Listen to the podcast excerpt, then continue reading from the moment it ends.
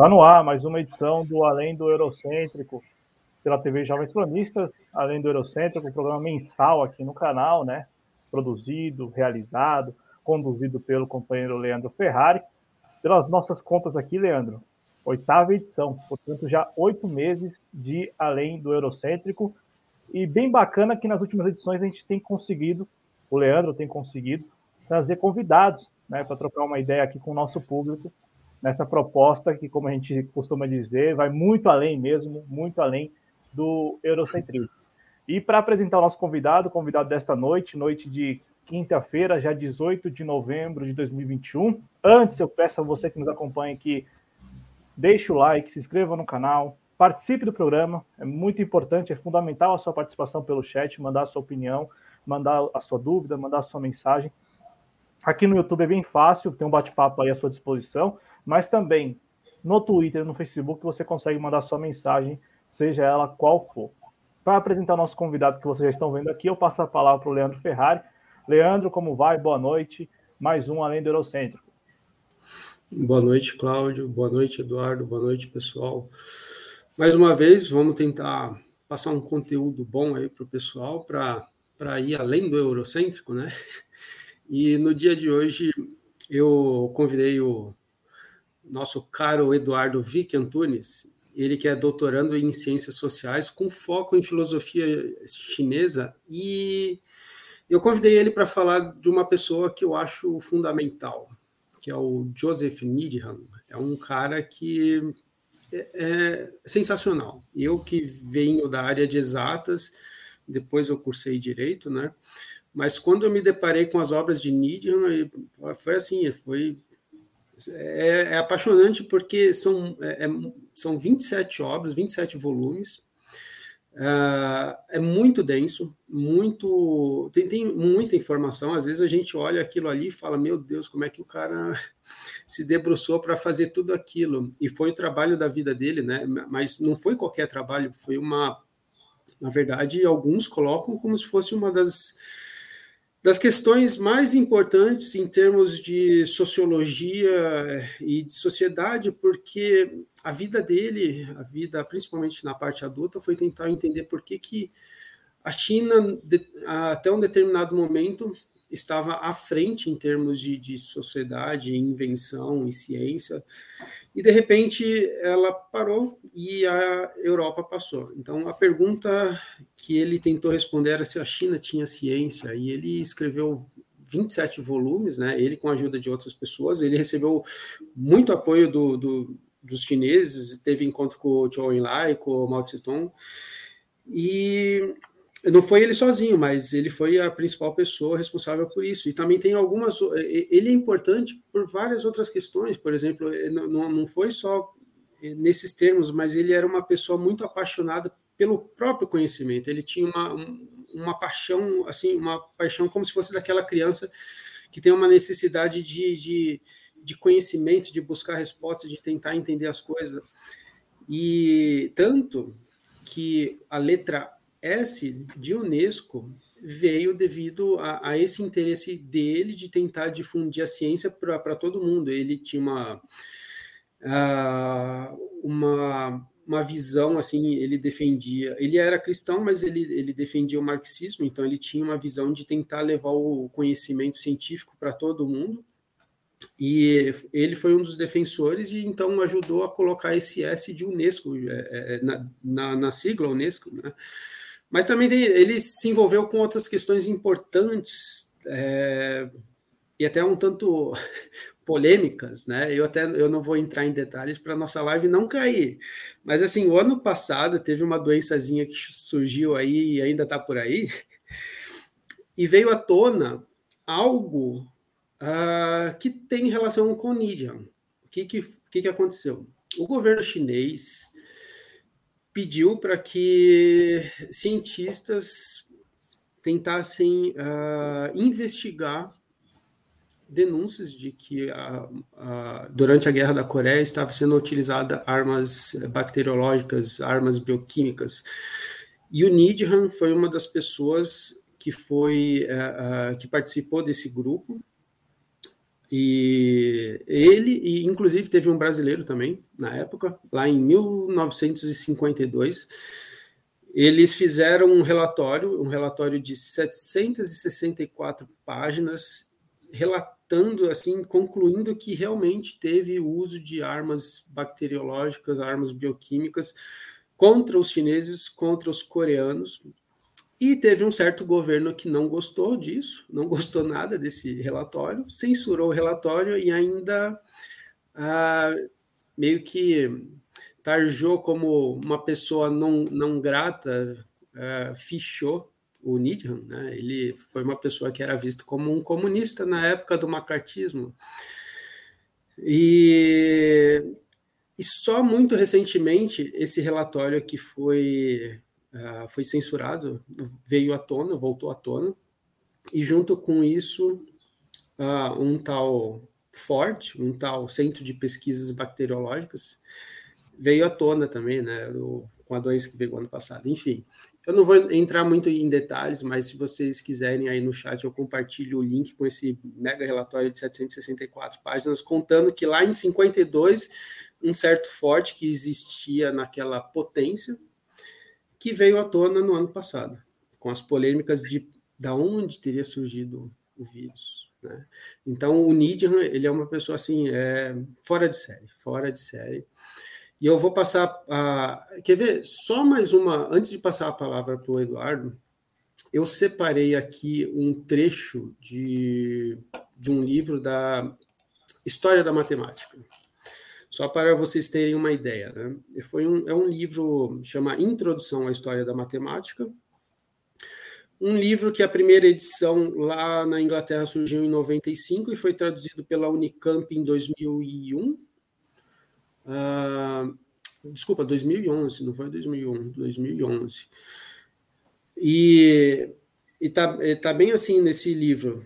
Até bem recentemente, os intelectuais da língua inglesa que não conheciam o chinês estavam em situação de desvantagem e tinham que se apoiar primordialmente no livro The Development of Mathematics in China and Japan, publicado em 1913 pelo matemático japonês Yoshio Mikami, e em uns poucos artigos esparsos escritos no século XIX por europeus. Com a publicação em 1959 do terceiro volume aí do, da obra de Joseph Needham, com o terceiro volume da obra Science and Civilization in China, uma obra altamente erudita de Joseph Needham, a situação melhorou consideravelmente.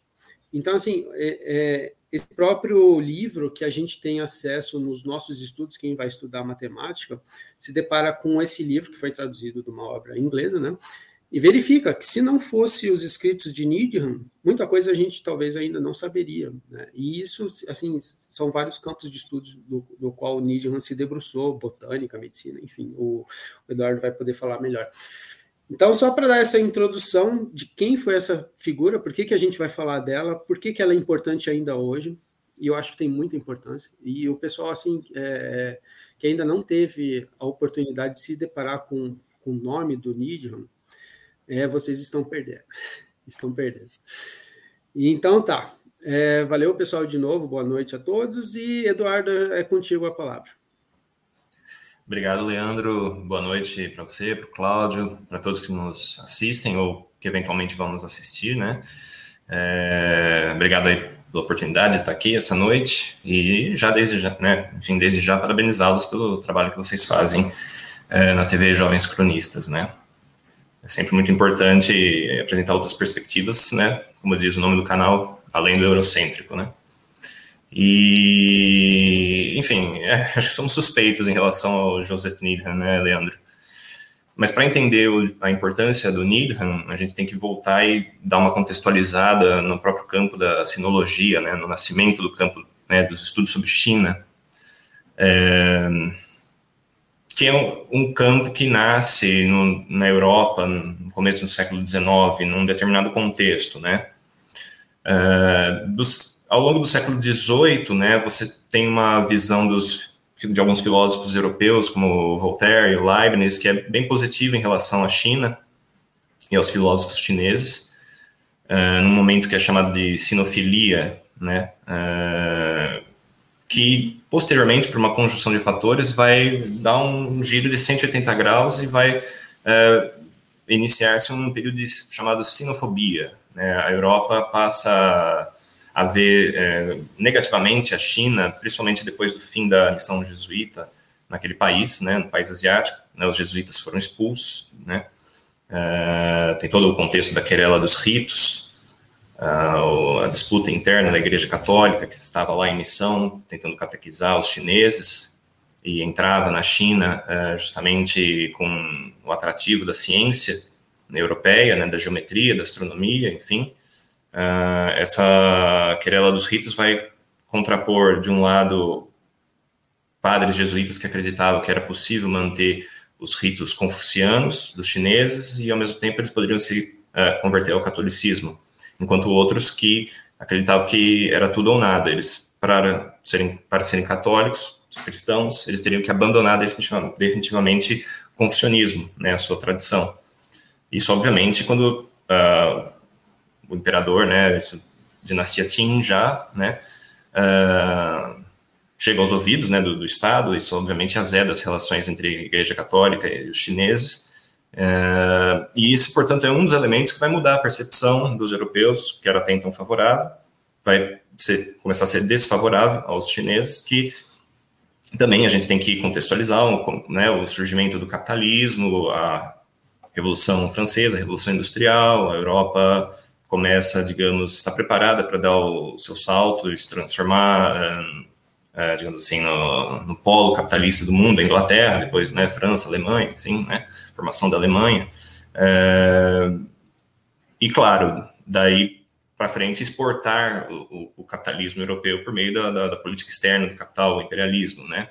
Então chega um momento também em que era um tanto inconcebível que uh, já num, né, num momento de neocolonialismo, que você tenha colonizador e colonizado num mesmo patamar intelectual, né? Você tem a profissionalização da filosofia já acontecendo ao longo do século XIX na Europa, uh, e a sinologia vem para cumprir esse, eh, digamos, esse papel, né? Uh, nós não podemos mais aceitar, né? Uma visão eurocêntrica, estou querendo dizer aqui, né? Nós não podemos mais aceitar que os chineses estejam no mesmo patamar que nós. O que eles fazem, portanto, a partir de agora, filosofia é um sinônimo de filosofia europeia ocidental. O que eles fazem de filosofia é, tem que ser rebaixado para um, um, nível de uma sabedoria prática, sabedoria sobre, é, enfim, como se comportar da forma mais eficaz ao longo da sua vida, enfim, isso não pode ser mais filosofia. Então, tudo que é relativo à China, assim como também com outros povos, né, vai ser rebaixado. A sinologia, portanto, como campo de estudo, né, para estudar a China nasce nesse contexto de sinofobia e vai transformar muitas coisas que eram preconceituosas em ciência, né?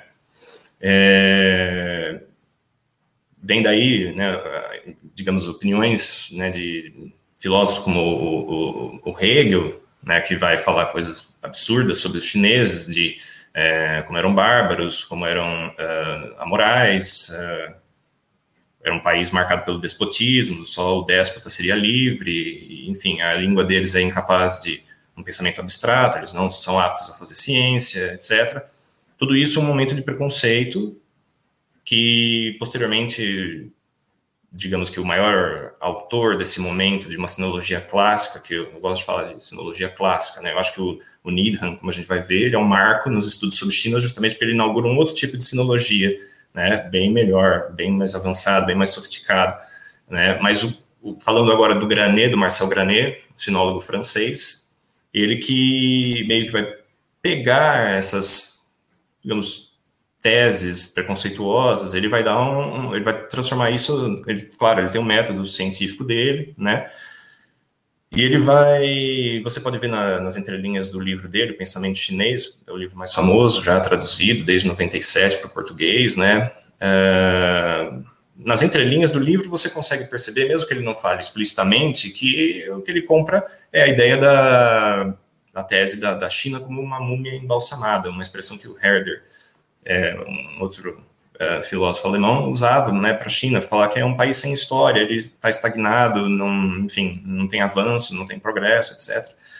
Essa ideia é meio que, eu acho que baliza o pensamento do Granet, porque o Granet, para fundamentar o estudo que ele faz sobre China, ele vai até, ele vai meio que procurar fontes lá no passado longínquo, usando uh, os chamados Jin, né, as, as escrituras, principalmente o clássico da poesia, aqueles livros mais antigos da tradição chinesa, os, os livros clássicos, né, para tentar entender o que é a mentalidade chinesa. E, e basicamente o diagnóstico dele é, vai nessa direção, de uma incapacidade para fazer ciência, de uma incapacidade chinesa de lidar com matemática, porque, por exemplo, os números seriam. A preferência dos chineses seria usar os números como. É, uma por, é, através de uma função de numerologia, né? Eles representam, eles seriam símbolos para outras coisas, né? Mas eles é, não seriam usados para operações matemáticas, né? Tanto que ele tem um, um, capítulo inteiro de umas 90 páginas que ele não cita a palavra matemática, ou se cita, cita duas vezes, uh, num capítulo inteiro dedicado a números, mas não matemática, como se ele quisesse discernir que, olha, os chineses, eles tinham números, eles conheciam, óbvio, mas eles não faziam matemática, né? Enfim, o, o, o, o trabalho do Granet é um trabalho científico, ele tem um método dele, né? Mas uh, ele está aí para fundamentar essa ideia eurocêntrica da Europa como um polo superior, né? E principalmente a ideia do Granet é que uh, dada a língua né, dos chineses, o mandarim, a construção por meio de caracteres, uh, eles estariam sempre muito presos ao universo do concreto, né? Então, eles não teriam um pensamento abstrato, né? Não conseguiriam se livrar do concreto e não, não conseguiriam ter um pensamento abstrato que pudesse criar leis é, ou descobrir leis científicas e expressar leis científicas, é, então eles estariam alienados para sempre do universo da produção científica se eles não fizessem aquilo que ele receita, que é simplesmente mudar de língua, né? O Granet chega a falar isso, vocês têm que abandonar esse tipo de, de, de língua e começar a ter uma língua que faça conjugação de verbos, enfim. É, Para nós isso soa até como uma coisa bem drástica, né? Se você for pensar, né? Uh, mas uh, eu acho, suspeito, pelo menos, que quando, por exemplo, né, você tem aquela iniciativa de tentar substituir os, os, os caracteres por apenas o pinyin, uma romanização, eu acho que é, ali, no fundo, tem uma, tem uma influência do Granet, né? Um momento que a China também tentava se modernizar e, e o Granet, enfim, né, se for ver, ainda continua influente, né? Só que agora ele tem, digamos assim, um, um oponente à altura, né? A gente não, não está mais preso ao que o Granet dizia, né? Eu, eu diria que o Granet, Marcel Granet, ele é o ápice de um tipo de sinologia, que é uma sinologia que é, fala pela boca do eurocentrismo, né? Tá aí para cumprir com uma agenda eurocêntrica. O Needham, ele é justamente um marco para os estudos sobre China, justamente porque ele vai abandonar o eurocentrismo. A ideia dele é que um, um, país, um povo, tem que ser entendido pela sua própria tradição, né, a sua própria história, os seu, é, seus sucessos, os seus insucessos têm que ser entendidos à luz do, da sua história, da, da cultura do, daquele povo que você está analisando, da filosofia daquele povo, né? E, bom, enfim, como você disse, é, a, a questão do Needham, né, que vai se dedicar a ele não se coloca explicitamente como um, vamos dizer assim, um anti-Granet, né, mas o trabalho dele praticamente é desfazer o, a, o entendimento que o Granet, a interpretação que o Granet tinha construído sobre China. Ele vai praticamente desfazer, né, tijolo por tijolo que o Granet tinha feito. E é, enfim, e o trabalho dele é justamente isso, é um marco né, a obra dele, Science Civilization, que você já citou, né, são 27 volumes, né, ainda é, sendo escritos, né, é, desde 1954, e ele vai, essa, digamos, essa grande pergunta que ele formula, por que, que a China não fez uma revolução científica, né, por que, que a China não fundou a ciência moderna, né, como os europeus fizeram, né, com, principalmente ele cita Galileu, no momento em que é, você tem uma matematização das hipóteses científicas, né? Por que, que isso não aconteceu na China, sendo que por tanto tempo a China esteve na dianteira é, do, do, do, desenvolvimento, principalmente tecnológico, mas também científico, né? Essa eu diria que é a grande obsessão do Needham. E eu acho que ele fornece explicações muito interessantes, né? Aí vai da gente concordar ou não, né? Um trabalho científico está sempre aberto a concordar ou não, né? Mas, uh, enfim, basicamente o Needham ele faz uma análise muito profunda, né? E todo mundo que quiser estudar, você pode né, enfim, os tomos do Science and Civilization in China abordam temas específicos, né? Uh, então, uma pessoa que queira estudar física vai ter o tomo sobre física, sobre química, igualmente, etc. Aqueles que quiserem um, digamos, um, uma passada um pouco mais rápida sobre a obra do Needham, tem outros livros que ele escreveu, né, da, por exemplo, da ciência e da tecnologia chinesas, né? É, tem também o que ele chama de A Grande Titulação, acho que esse livro ainda não tem tradução para português, é uma pena, né? eu pelo menos não encontrei, não, não sei de uma tradução em português do que ele chama de The Grand Titration, né? É, enfim, são é, coleções de, de, artigos que ele foi fazendo, né? Ele, ele escreve sobre a China desde os anos 40, né? Ele esteve na China, é, tem um livro, aliás, né, O Homem que Amava a China, do Simon Chester, uma biografia do Needham, tudo isso dá para quem quiser estudar o Needham, enfim, o pensamento dele, dá aí uma boa base, né? Os livros não são difíceis de encontrar, enfim, bibliotecas, da biblioteca Unicamp, enfim, é, dá para encontrar facilmente. Não falo da Unicamp porque eu sou da Unicamp, né? Enfim, outras universidades creio que terão também, né? Porque é realmente é imprescindível. Eu acho que estudar a China sem né, não, não tocar no nome do Needham né, não é, é, vai faltar uma grande parte do, do, do quebra-cabeça, vamos dizer, né?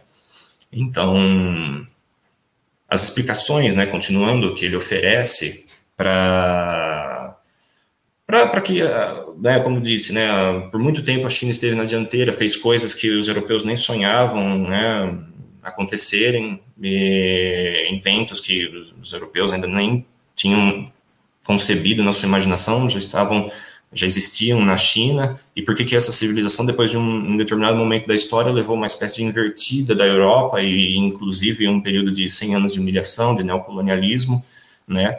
É, enfim, ele, né, aí, daí a originalidade, eu diria até a genialidade dele, é recorrer à história, né, a, a raiz né, filosófica da chinesa, né? A primeira explicação seria, ele compara, né, o, como que se deu o, o pós-período feudal chinês e o pós-período feudal, pós-feudalismo europeu, né? Que não são, a gente fala feudalismo, não são os mesmos momentos, né? O feudalismo chinês está acontecendo antes de Cristo, né? É um, você tem a dinastia Zhou, que tem, enfim, vários reis, é, perdão, vários lords, né? Tem um, um imperador, um rei, enfim, tem esses vários lords, com o tempo, esses lords vão ganhando poder, até que você tem esse período em que o, o, o rei é praticamente uma figura sem poder, que é uma coisa que é, Confúcio, que viveu nessa época, se incomodava muito, porque ele via o poder da casa de Joe sendo diminuído por lords, né, com interesses próprios, né, esse período vai, enfim, descambar para um período, né, vai, vai degenerar numa guerra civil, estados combatentes, período de estados combatentes, 250 anos de guerra civil, enfim, é, até que uh, é como se, enfim, a, China é unificada sob a dinastia Qin, que é o, o, último feudo de pé, vamos dizer, né, que é, é unificado sob uma doutrina legalista, né, o imperador, o primeiro imperador da China,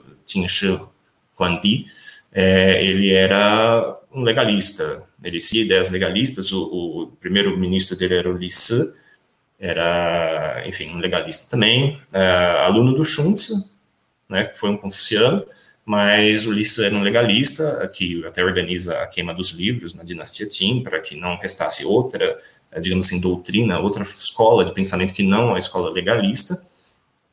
Então, nesse momento de unificação imperial, e a partir daí, depois, a dinastia Qin, é, ela é uma dinastia das mais importantes, mas ela foi efêmera, ela durou 15, 16 anos, não se manteve né, é, por muito tempo no poder, e foi substituída pela dinastia Han, né? E a dinastia Han, né, né, tem aquele livro Alicerce da China, do Joper, é interessante, porque você vê como na dinastia Han, a aristocracia feudal, ela já não, não tinha mais tanto poder, já tinha, obviamente, tido essa unificação imperial com, com a dinastia Qin, com a dinastia Han, uh, você tem os feudos ainda, mas eles são tão quebrados que eles praticamente não, não mandam em nada mais, o, o poder está na mão do imperador, e essa aristocracia feudal vai praticamente cada vez mais perdendo poder, perdendo poder, e o poder vai é, estar na mão do imperador, dos letrados, confucianos, né, dos eunucos, que tendem a ser budistas, é, depois quando entra o budismo na China, né, enfim, é, mas a, o feudalismo desaparece,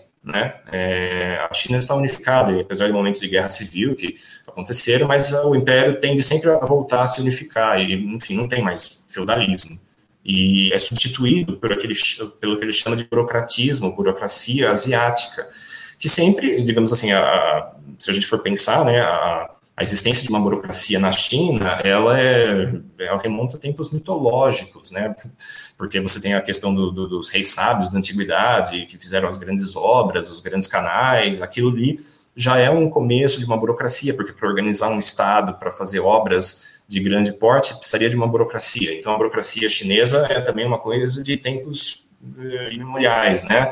Uh, então, uh, o arranjo feudal chinês, quando ele acaba, ele é substituído por um outro de uma burocracia centralizada ali na mão né, do imperador, uma burocracia também que tentava né, ser um contrapeso ao, ao imperador para que ele não fosse um déspota, né?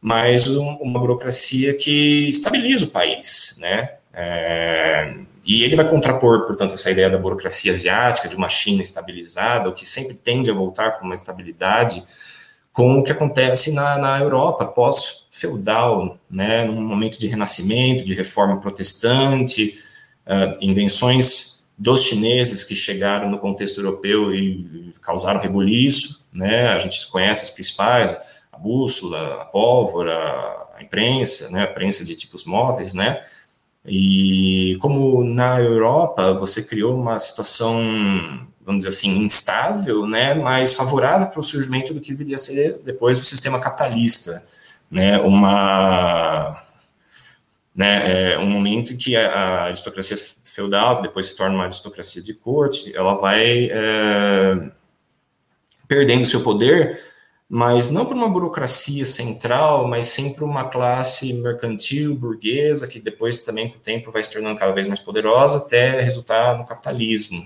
né, e, e dali a junção entre capitalismo e uma filosofia de controle da natureza, né, que a gente poderia, né, lembrando do, do Liang Shumin, né, filósofo novo-confuciano, né, que comparava filosofia ocidental como uma filosofia que é, vê o, o, o, controle da natureza e a filosofia chinesa como uma, uma, uma uma filosofia de convivência harmônica com a natureza. Né? Então, você tem um lugar que está desenvolvendo o capitalismo e tem uma filosofia de conquista, de um projeto hegemônico.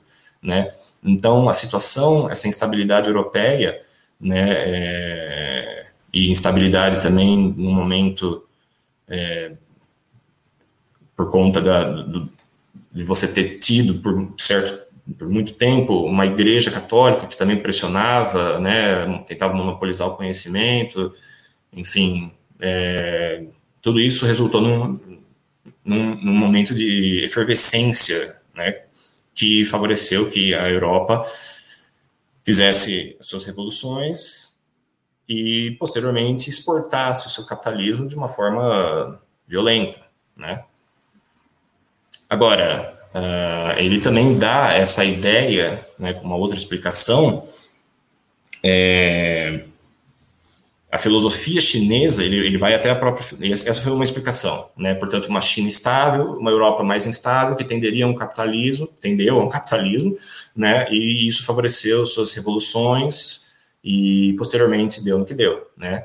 Agora, a filosofia chinesa, né? Ele, ele identifica nas escolas filosóficas chinesas também uma digamos, uma tendência que não é hostil à ciência, né? Não é hostil à ciência, mas que é, pelo menos no primeiro momento, não favorece o desenvolvimento científico. Por quê? Porque os confucianos estão sempre muito ligados à questão da ética. E o, o, o foco do confucionismo é resolver os problemas da sociedade, é, mas de um ponto de vista ético, e uma convivência harmônica. Então é difícil você transbordar isso para um universo científico, ainda que aconteça, a gente vai ver. Portanto, né, de um lado você tem os confucianos, os legalistas que eu já citei, têm é, um arranjo jurídico legal, né, baseado em leis, mas eles, é, eu diria que eles não desapareceram, as influências legalistas estão até hoje na China, né, a tradição jurídica chinesa, etc., mas não é a preferência do, da, dos chineses, não é a escola filosófica preponderante como foi e é o confucionismo. Os taoístas, é, ao contrário dos confucianos que olhavam para a sociedade, os taoístas olhavam para a natureza, né? Mas, de acordo com Needham, não teriam nenhum momento, né? O Needham cita o Fan Yolan, né? O Fan Yolan fala, os taoístas são os únicos místicos da história da humanidade que não são anticientíficos, né? Porque eles observam a natureza, né? Muitos até viraram eremitas, enfim, é, são avessos aos rituais confucianos, ao que eles chamam né, de uma artificialização da, da, vida, né? Enfim, mas eles não criaram nas suas observações da, da natureza, não criaram método científico, não formularam hipóteses, não formularam testes para verificar, enfim, não foram em frente, né? É como se no fundo os daoístas eles observam a natureza, mas querendo voltar, não progredir, né? Se a gente pensar numa linearidade, né?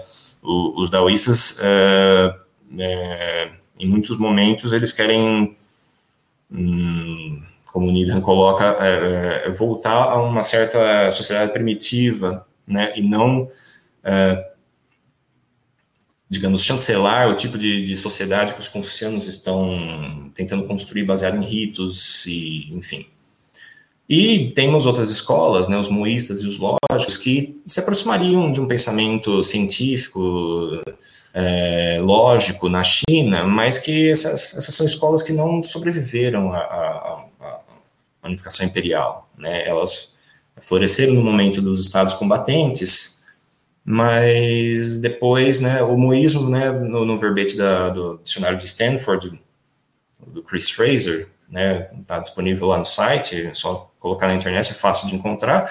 É interessante que ele coloca, né, o moísmo foi uma ética de refugiados, era um eles eram rivais dos confucianos na questão moral, né, enfim, mas a, a ética deles era uma ética de, de utilidade. O que interessava para o moísmo, no momento de guerra civil, que fazia sentido ser uma ética de refugiados, no momento dos estados combatentes, era interessava ter ordem social, a população ampla, uh, comida na mesa, roupa para vestir, etc. Mas quando você tem a unificação imperial, tudo isso meio que né, eles perderam a utilidade deles. Né? Eles mesmos né, dentro de uma lógica utilitarista, deixaram de ter utilidade no momento que a China se unificou. E os lógicos também não, não, não tinham mais, né? Você pensa no Song Long, no, no Hui Shan, as, algumas, é, quem sabe, né, do, que já teve a oportunidade de ler as coisas que eles falavam, às vezes desafiando a lógica, fazendo certos jogos é, com palavras e tudo mais, todo esse tipo de, de pensamento não tinha mais lugar na, na China imperial unificada. Então, é como ele coloca, olha, em termos filosóficos, as escolas que prosperaram na China não favorecem, né, num primeiro olhar, a gente pode contestar isso, eu, aliás, contesto, né, é, mas a preferência foi por um outro caminho que não o caminho científico, né, de um, de um método, enfim, né. E é uma terceira explicação é que justamente é, na Europa, no mundo judaico-cristão, você tem uma ideia de um Deus todo-poderoso, né, um criador do céu e da terra, do universo, não só dos homens. Portanto, era é, é fácil você ter esse pontapé religioso para atividade científica, no, querendo dizer o quê? É, é, no sentido de é, Deus fez leis da natureza que estão né, escondidas na natureza, que regem o funcionamento do universo, e cabe a nós humanos, com a nossa inteligência, descobri-las. Então, esse tipo de arranjo, ele é favorável na Europa, mas descobrir leis da natureza na China não era uma coisa que seria óbvia, né, como para a mentalidade europeia. Né? É, a China, em primeiro lugar, com a vitória dos confucianos, né, com a, diria que a escola confuciana é a, é a mais preponderante, ela é organizada em torno de ritos, que tem uma, é, é um sistema mais flexível de adequação contextual. Então, não se, não se tem apego a leis, porque leis dizem respeito à escola legalista, rival dos confucianos. Então, não, não haveria porque você é, se apegar a leis que não se adequam a contextos específicos e que só funcionam a posteriori, quando, por exemplo, o crime já, come, já aconteceu. Né? O, o, os confucianos sempre viram a, as leis com desconfiança, porque para eles o que importa é que você molde a mentalidade da pessoa através dos ritos, para que ela não erre. E se ela errar, que ela se corrija. Então, o arranjo por leis não é uma coisa que. Claro que depois, hoje, tem leis, enfim, né, mas é, é, tem códigos jurídicos na China, claro, né, você escreveu um livro inteiro sobre isso, Leandro, né, um livro muito bom, a Introdução ao Pensamento Jurídico Chinês, é, desculpe é, se eu, eu creio que é esse o título, né? É, e você vê que o que o que está no, no cerne da, do, desse pensamento jurídico chinês é o rito. A lei existe até por um momento de se adequar a uma modernização trazida pela Europa, mas o, o foco são os ritos. E em segundo lugar, e a gente não pode esquecer que a, na China não tem a ideia de um Deus criador do universo. Existe uma divindade, o céu, o Tian, que criou os humanos, mas não o universo. Então não há razão de procurar leis é, de uma divindade que criou o universo, porque isso não, não, não está no pensamento chinês, né?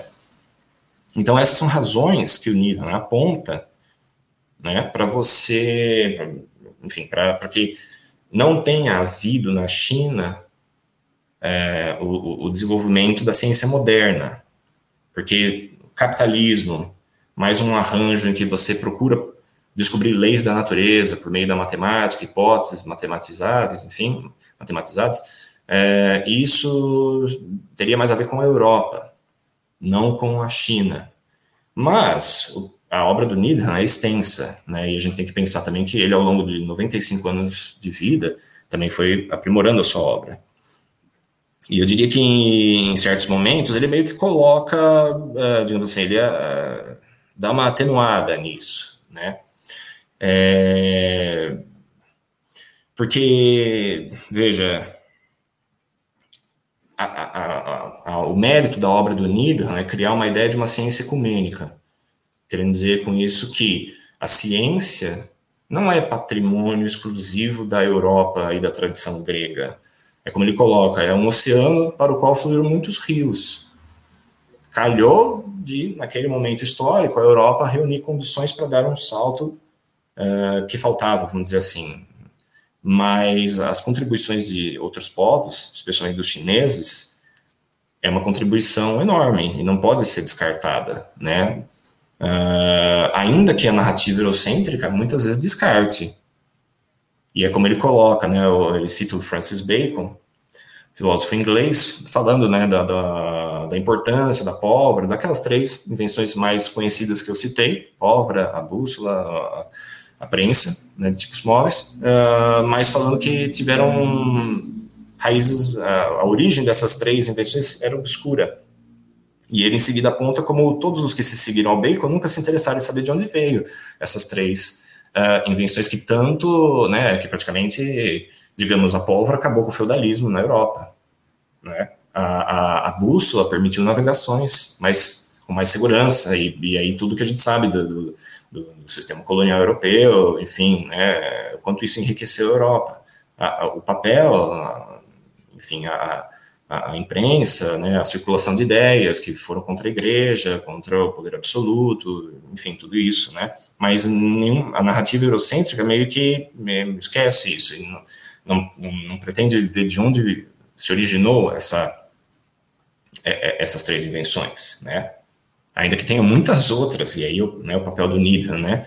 De mostrar que, olha, esse oceano da ciência universal, da ciência ecumênica, grande parte dele veio da China, e algumas coisas nós usamos até hoje. Não é um, uma, que a ciência moderna tenha nascido na Europa é uma coisa, mas que a ciência como um todo seja, seja uma conquista da excepcionalidade europeia, das instituições europeias, isso não faz sentido, né? É, veja que é muito diferente do que falava o Granet, né? É um outro tipo de sinologia, um outro tipo de, de, de estudo sobre a China, né? enfim, se vocês tiverem perguntas, podem ir falando, estou é, aqui aberto. É, sim, pode falar. Só, só pedir ao nosso público que está acompanhando ao, ao vivo que mande também as suas dúvidas, perguntas. A gente lançou aquela enquete, né? A nossa enquete bem objetiva. Se o nosso público já ouviu falar de Joseph Nidham, é, Nidham perdão, e o, o público, 92% dos nossos espectadores disseram que não, né? Então, se, assim como eu, vocês até hoje não tinham ouvido falar do Joseph Nidham, Nidham perdão, eu estou aqui, é, aparelho e dicção horrível, mas é Joseph Nidham, né? E aí, quem, assim como eu, também não ouviu até hoje, não, não tinha ouvido ainda falar sobre é, esta figura, essa personalidade importante aí, né? Morreu com 95 anos, só para contextualizar, já que as pessoas não, não sabem mesmo, né? Assim como eu, então, morreu em 1995, nasceu em 1900, nasceu é, lá na, no Reino Unido e tal, né? Na Inglaterra. Então, a gente está falando aqui é, de uma personalidade que deixou uma obra muito importante, que é isso que o, o Eduardo está comentando, e o pessoal que não conhece, a maioria esmagadora não conhece, nunca ouviu falar, está aprendendo aqui com, com o Eduardo. E aí, Eduardo, só para você retomar a palavra, fiquei com uma curiosidade. Você falou né, que a, o Nidham, ele apontou que, olha, a, a, China talvez não tenha, não tenha tido condições de levar a cabo uma revolução é, científica, muito antes do que os, os, os, europeus. É muito bacana como isso permeia todos o, todas as edições do Além do Eurocêntrico, como a China sempre esteve à frente de todo o resto do mundo. O, o, o Leandro, é. mesmo no primeiro programa, falou a respeito dos concursos públicos, né? Foi o primeiro programa, ele já trouxe esse dado.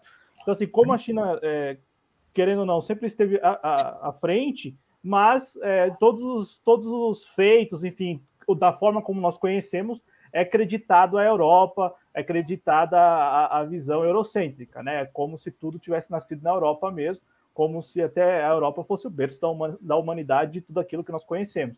E você falou isso, que tal, talvez a China não, não tivesse é, ali condições para realizar uma revolução é, científica antes da, da Europa. Eu te pergunto, o impacto, né? Porque ah, uma outra coisa que a gente vem notando é que a China, ao longo da sua história, graças ao Leandro, eu tenho aprendido isso aqui na, no Além a China também tem entendido que é importante se incorporar, se integrar ao resto do mundo. E aí isso acaba também tendo que a China tendo que fazer algumas escolhas e até se adequar àquilo que ela poderia ter dado seu dado início, ter sido a, a precursora.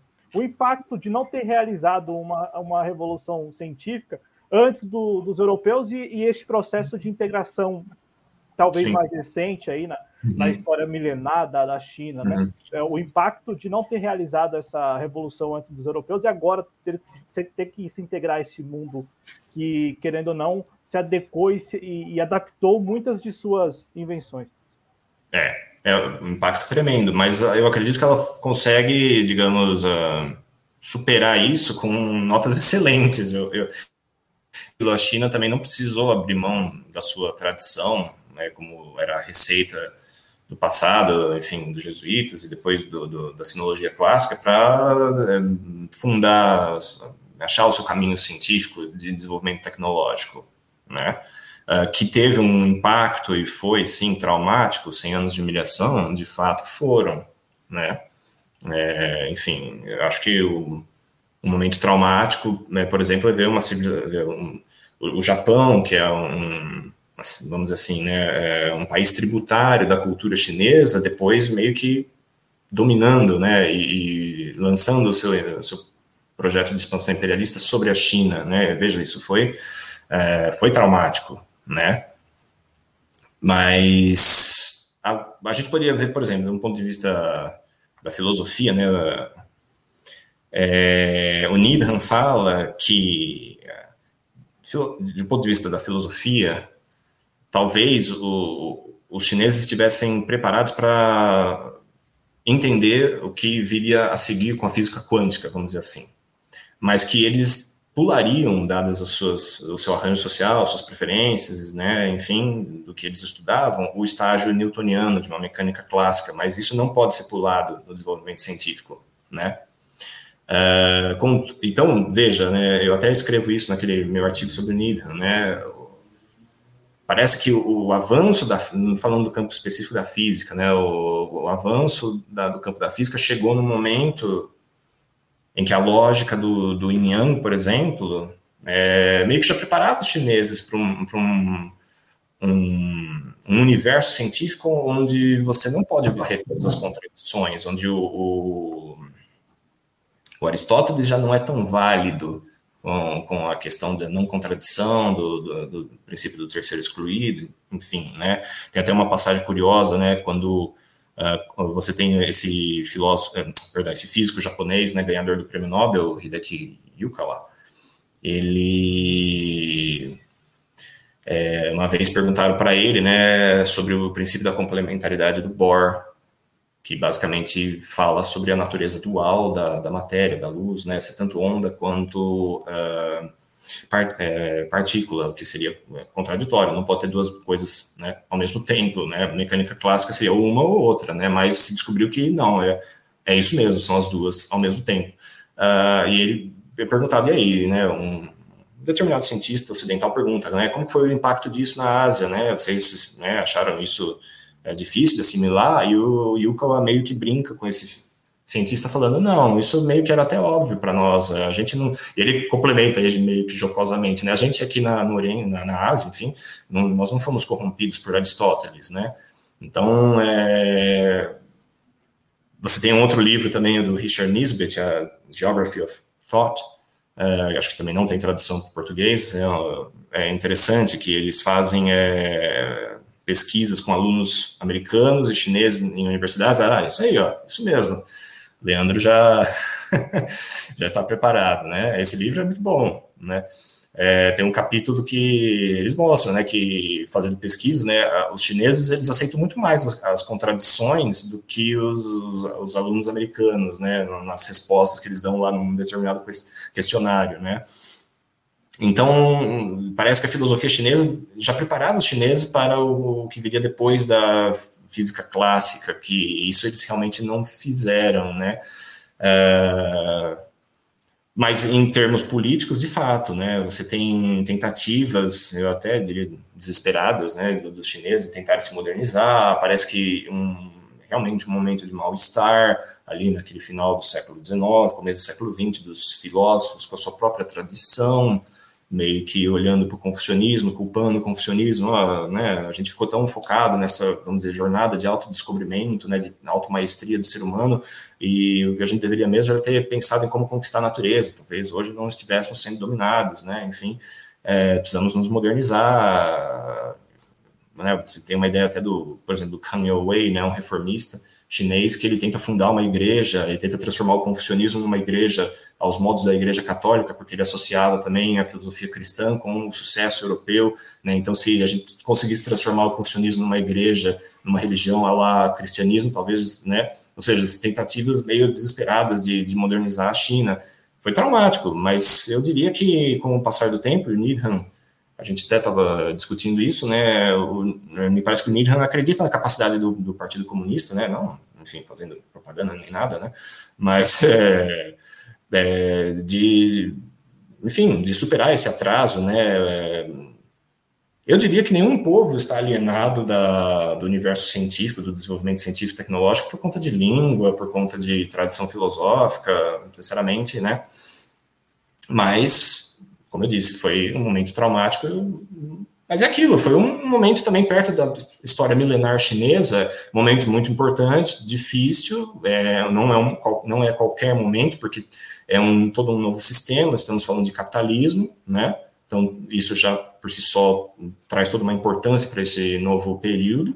Né? Não é qualquer imperialismo, mas é um imperialismo, uma dominação sobre né, já no momento de capitalismo, mas ah, eu diria que eles estão superando, né, e aí, claro, tem esse debate mais atual, né, que também parte da minha tese é para tentar responder isso, se chineses abdicaram da sua tradição para conseguir dar né, esse salto, se a recepção de tecnologias ocidentais e depois a própria China como produtor e né? Hoje é praticamente a indústria do mundo. Se ela para conseguir isso, ela teve que abandonar sua sua sua, sua tradição, né? Seus, seus, seus costumes, suas crenças, o confucionismo. Ela deixou de ser confuciana, taoísta, budista para poder ser é, capitalista, né? Enfim, enfim, um socialismo de, de mercado, né? O que eles chamam. Eu acredito que não. Eu acredito que não. Mas, enfim, aí é um debate, né? E, acho que não, não, sei se vai dar para falar muito sobre isso aqui, né? Mas é, é basicamente isso que eu teria para te responder, Cláudia. Né?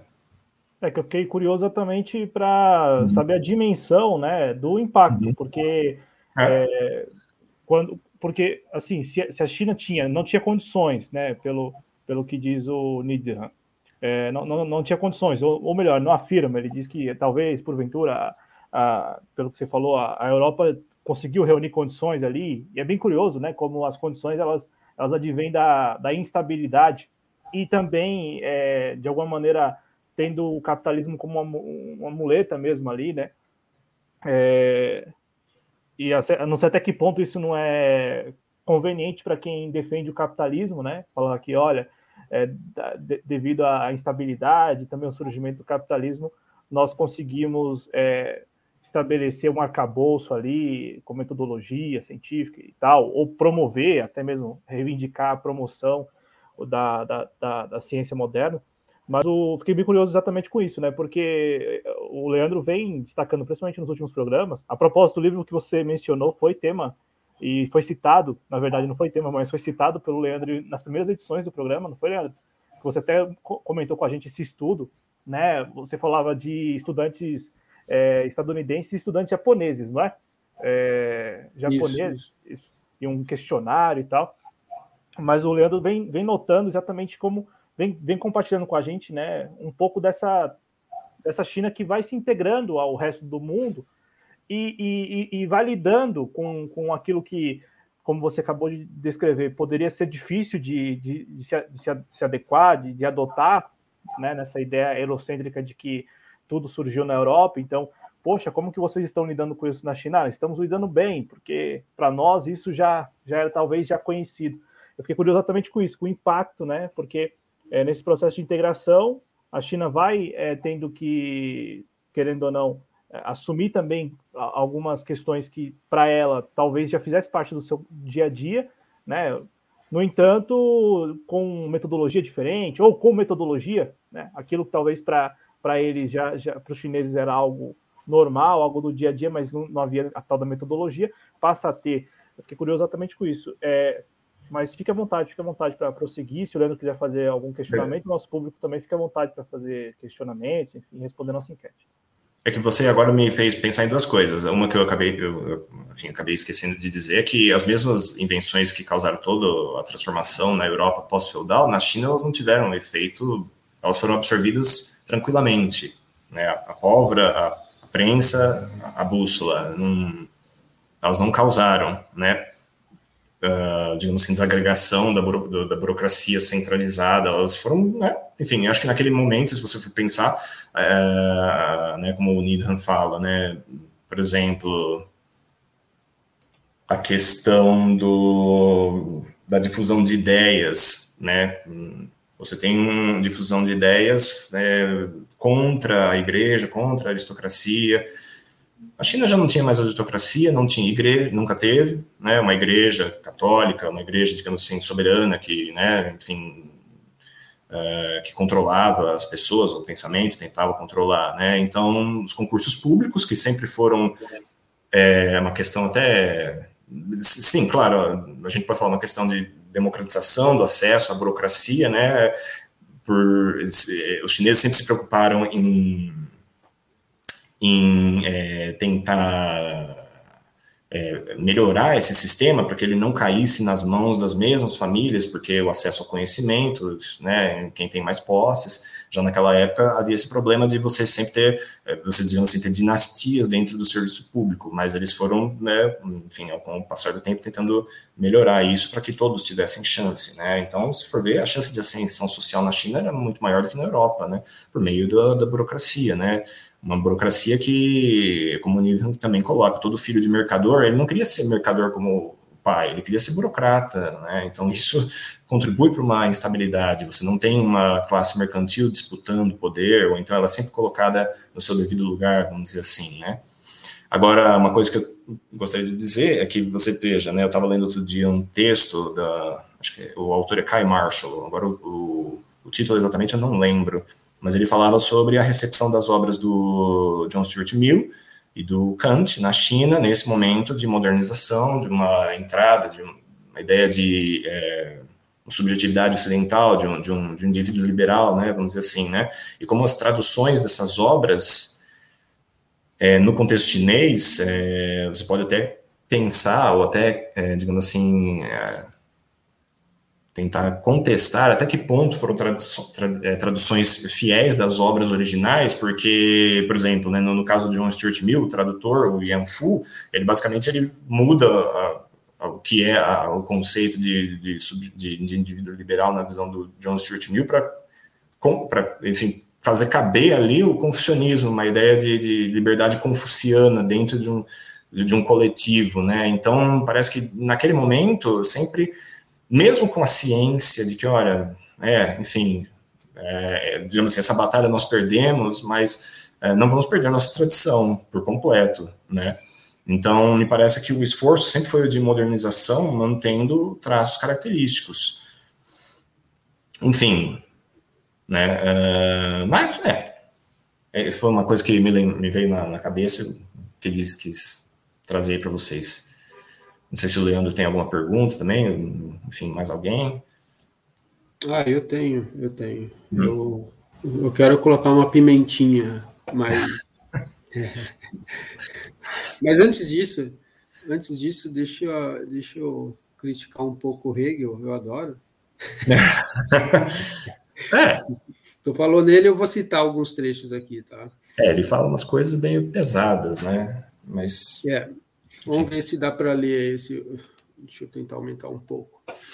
Ele, bom, o, o Hegel, ele ali viveu entre 1770 e 1831. Né? Aí eu separei alguns trechos aqui do, do livro Filosofia da História. Por exemplo, esse trecho aqui que eu citei até no meu livro. Certamente não podemos nos aprofundar nas particularidades dessa história da história da China, porque elas iriam tolher nosso desenvolvimento, já que ela mesma não desenvolveu nada. É, pois é, né?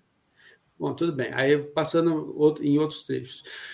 Quando falamos da ciência chinesa, deparamos-nos com a grande reputação da formação e antiguidade da mesma, aproximando-nos constatamos que as ciências são muito respeitadas, altamente consideradas e incentivadas pelo governo. O próprio imperador é o chefe da literatura. Um dos mais altos órgãos estatais é a Academia de Ciências. O próprio imperador avalia os membros. Aí depois ele vem. Se as ciências, por um lado, são tidas em alta consideração, faltam-lhes, por outro, o fundamento livre da interioridade e o verdadeiro interesse científico que as torne uma atividade teórica. O império livre e ideal de, do espírito não tem lugar aqui. E aquilo que poderá ser científico, ser chamado científico, é de natureza empírica, servindo principalmente para o proveito do Estado, para as necessidades imediatas dele e dos indivíduos. Aí, continuando. Já a natureza da linguagem escrita é um grande obstáculo para o desenvolvimento das ciências, ou antes, por não existir o real interesse científico, os chineses não possuem nenhum instrumento melhor para a representação e a comunicação do pensamento. Os chineses estão muito atrasados nos, conhecimentos de matemática, física e astronomia, apesar de antigamente terem se destacado nessas áreas eles conheciam muitas coisas que os, os, europeus ainda não tinham descoberto, mas não souberam usufruir desses conhecimentos, como, por exemplo, o imã, a arte de e a arte de impressão de livros. Principalmente com relação a esta última, ou seja, a arte de impressão de livros, né? Eles continuam gravando as letras em tábuas de madeira para depois imprimir. Eles não têm conhecimento dos caracteres móveis. Eles também descobriram a pólvora antes dos europeus, mas foram os jesuítas que fundiram os primeiros canhões. Aqui, só nessas duas frases aqui, a gente tem assim um desconhecimento grande. Porque assim, eles não têm conhecimento dos caracteres móveis. Eu já falei aqui em uma outra oportunidade que ah, sim, eles tinham conhecimento dos caracteres móveis, só que pelo fato de os caracteres chineses é, é, eles eles implicam num outro tipo de tratamento com a língua, não é igual a língua uh, alfabética, que a gente tem uh, pouco mais de duas uh, duas dezenas de, de, símbolos gráficos e você forma a língua inteira, né? Os caracteres não, aí você vai ter 5 mil, na verdade mais de 5 mil até, né? Se você for ver os caracteres tradicionais, mais de 7 mil, você teria que ter vários jogos de 7 mil caracteres. Então, é simplesmente inviável você ter um conjunto de tipos móveis para você fazer a, toda a impressão baseada em tipos móveis. Então, eles tinham, eles já sabiam, já conheciam, só que era impraticável por causa da, da, da, da especificidade dos caracteres. Não é uma língua fonética que você vai juntando os sons ou as letras ou outros símbolos gráficos parecidos com as nossas letras. Enfim, e já, já tinham esse conhecimento 300 anos antes né, dos europeus. E o Hegel falou isso. Então, assim, muita coisa a gente vê que o desconhecimento da China já, já vinha dali de, de muito tempo. Né? Uhum. E, e, eu sempre gosto de citar, assim, porque o Hegel foi uma pessoa que influenciou muito, muito. Depois veio outros grandes pensadores também, tudo influenciado. Então, veio uma linha de, de, de influenciados ali, né? e vai deturpando as coisas. O Hegel fala em despotismo, e aí os outros vão falando, não, não, realmente, é despotismo, e, e a coisa vai se deturpando. É, então, só para ilustrar a parte que o Eduardo falou inicial, né? E eu também vou querer compartilhar aqui sobre as obras do Needham. Eu, eu joguei no chat aí para vocês verem, mas assim, Olha só, é, é, volumosa a obra dele. Começa lá no volume 1 com orientações gerais e depois a história do pensamento científico, e aí que ele trata da, de, das escolas de pensamento tudo mais, e a parte mais voltada para a filosofia em si. Depois o livro 3, que ele trata de matemática. Então, sem esse volume 3 aqui, por exemplo, muitas coisas que a gente hoje estuda sobre a matemática da China, a gente não saberia. Aí depois veio as outras obras, as, as, as, de física. Aí depois o volume 5, que é o mais, é onde tem 13, é, 13, 13 partes. Então vem papel, impressão, olha. Ah, vem muitas coisas, ó, tecnologia militar, mísseis, mísseis balísticos, porque eles conheciam, eles conheciam pólvoras, eles já tinham inventado mísseis a partir da pólvora. É, a gente até em, em filmes chineses a gente vê isso aí é, é, flechas com pólvora, uma mistura de flecha e pólvora, muito legal. É, aí a gente vê é, a parte da, da, metalurgia, da cerâmica, é, a parte 6, a botânica, agricultura. Então é uma obra muito densa, fermentação e ciência da, da, dos alimentos, medicina. Uhum. Aí depois a conclusão na parte 7, então, só para vocês terem uma ideia, e ainda alguns estão em progresso. Tá? Uh, não, sei, não sei em que pé que está, mas uh, a, a, última informação é que ainda está em progresso. Bom. Uh, mais atual, Leandro? Mais atual, eu estou vendo 2008, mas tem algum outro? Tem. 2015, né? É, e, a biologia. Uhum. Uh, e assim, alguns foram terminados após a morte de Niederman. Tá? Ah, sim, sim, sim. Mas uh, é, é, sensacional. Agora, uma coisa que eu achei interessante durante as minhas próprias pesquisas uhum. É que é, eu estava procurando informações sobre a China, né? E eu falei, poxa, onde consigo esses livros do Niederman? Aí eu achei na biblioteca da USP. E quando você vai lá na na biblioteca da USP, por exemplo, eu queria ver essas 27 obras. Só que aí que, que você tem? Você tem a, a nossa mentalidade de compartilhamento e categorização, é, a, a, classificação enciclopédica da, da coisa. Então, você vai pegar a obra de matemática lá no prédio da faculdade tal, sabe? Aí você vai pegar a parte de botânica lá no outro prédio, no outro lugar tal. Então, essas obras, essas 27 obras de Nietzsche, tá dispersa pela USP, nos prédios das diferentes áreas. Então, só para você ter uma ideia de como funciona a nossa mentalidade, sabe? Aí, não, não, eu quero estudar a China como uma coisa só. Eu quero pegar uhum. tudo que eu consegui da China. Não, não. Tu vai ter que ir lá no prédio da, de, de filosofia, você vai ter que ir lá no prédio da engenharia. Isso eu achei muito interessante, é bem característico, né? Eu, eu acho que no ah, Unicamp nós fomos mais felizes, porque eu lembro que uma grande é. parte do Science Civilization está no, no, no CLE, né, o Centro de Lógica e Epistemologia, ali perto do ciclo básico, né? É, eu não sei se toda a coleção está lá, mas sempre quando eu tive que retirar exemplares do Science Civilization, eu me lembro de ter ido lá. Outros livros do Needham, eu aí eu achei também no IFISH, no IEL, no IG, né, os institutos lá da Unicamp, né? É, até achei estranho, eu não sabia da, enfim, a história, né? Eu estava né, fazendo uma matéria, precisava escrever sobre o Needham, e eu trombei com esse a grande titulação, né? The, The Grand Titration, né? E eu pensei, nossa, Needham, né? Acho que ele fez um livro sobre química, alguma coisa assim. Aí quando eu abri, era um livro sobre história da China, né? Eu pensei, mas caramba, de onde veio esse título, né? mas foi, uma, foi curioso. Trombei um livro que me. tô aí com ele até hoje, né? Enfim.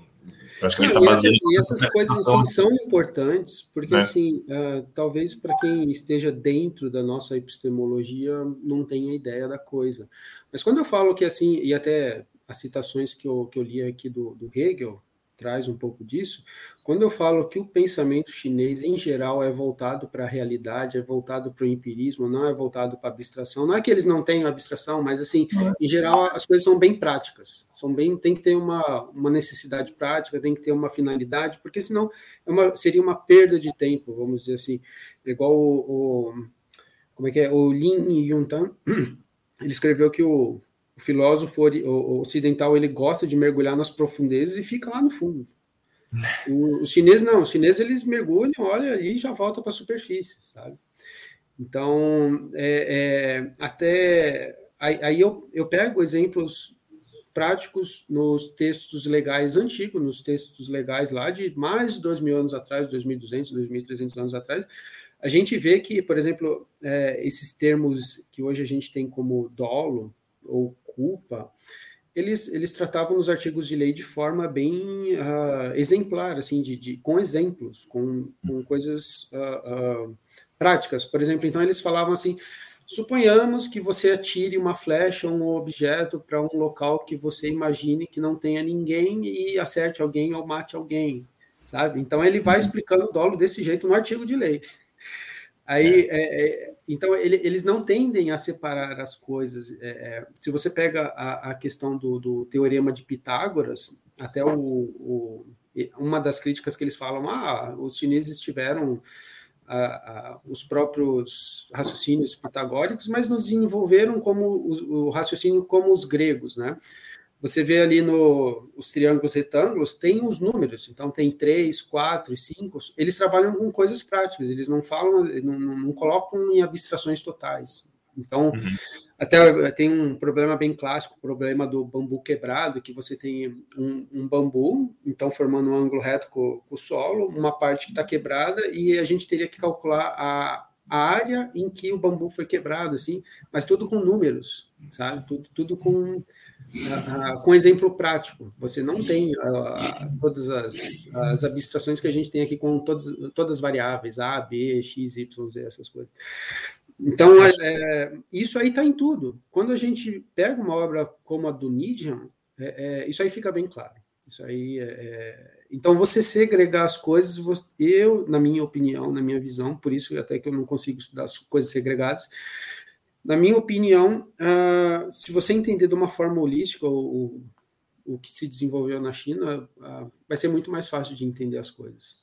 Sim, eu só acho que em relação à China, a gente não pode confundir, como você bem falou, é, o que é uma preferência dos chineses, um caminho que eles preferencialmente seguiam no desenvolvimento científico e tecnológico deles, com uma exclusividade, porque, por exemplo, né, é, Os chineses, eles têm uma preferência pela... Porque o erro é você ver aquilo e falar assim, ah, então eles não têm o outro, né? Por exemplo, ah, os chineses têm um, é, é, uma preferência pela teoria ondulatória, como uma própria derivação do yin-yang, do movimento de onda. Então, eles sempre né, estiveram mais apegados à teoria ondulatória e tentam explicar o, perdão, o magnetismo é, através de ondas, né? Mas isso não implica dizer que eles é, desconheciam a, o átomo, né? Eles, é como o Needham, ele coloca, que é até curioso, que eles desenvolveram muito a área da minera, mineralogia, que inevitavelmente você vai chegar em estruturas dos sais, dos minerais, né? Os chineses sabiam a estrutura do, do, do cristal do floco de neve, então uh, não quer dizer que porque eles dão preferência para a onda, que eles não sabem o que é o átomo. E muitas vezes eu acho que na história da, da sinologia é, se cometeu esse erro, né? O, o Granet parece cometer esse erro. Ah, eles são só do universo do concreto. Eu, quando li o Granet pela primeira vez, pensei assim: isso me parece mais uma preferência do que uma coisa que eles estão aferrados a só uma ideia de concretude das coisas, né? É, enfim. É... Uh, Cláudio, eu, eu, queria abordar outras questões, mas se tu quiser dar uma passada no chat. Vou fazer isso agora, só atualizando a parcial da nossa enquete, porque já estamos aqui há uma hora, né? Então assim como eu, muitas pessoas. A propósito, depois eu vou passar a palavra para vocês, para vocês também agradecerem e mandarem um abraço para quem nos escuta na versão podcast, porque tem uma galera no, nos, nos, agregadores de podcast que gosta muito do Além do Eurocêntrico. Eu falo porque escuta mesmo, tem lá os dados lá, mostram que a audiência é bem bacana, até porque os programas são longos, né? Tem aqui duas, três, quatro horas, acho que não, mas três horas com certeza. É, aí as pessoas preferem escutar, né? Então, nossa enquete hoje é: você já ouviu falar de Joseph Nidham?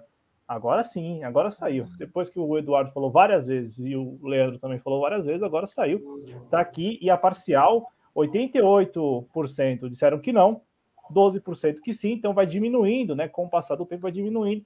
As pessoas já vão chegando, de repente. É que eu acho que não tem como mudar de voto. Então, quem deu não, quem, quem respondeu não no início, é que também a nossa audiência vai aumentando pessoal vai chegando, vai deixando um like.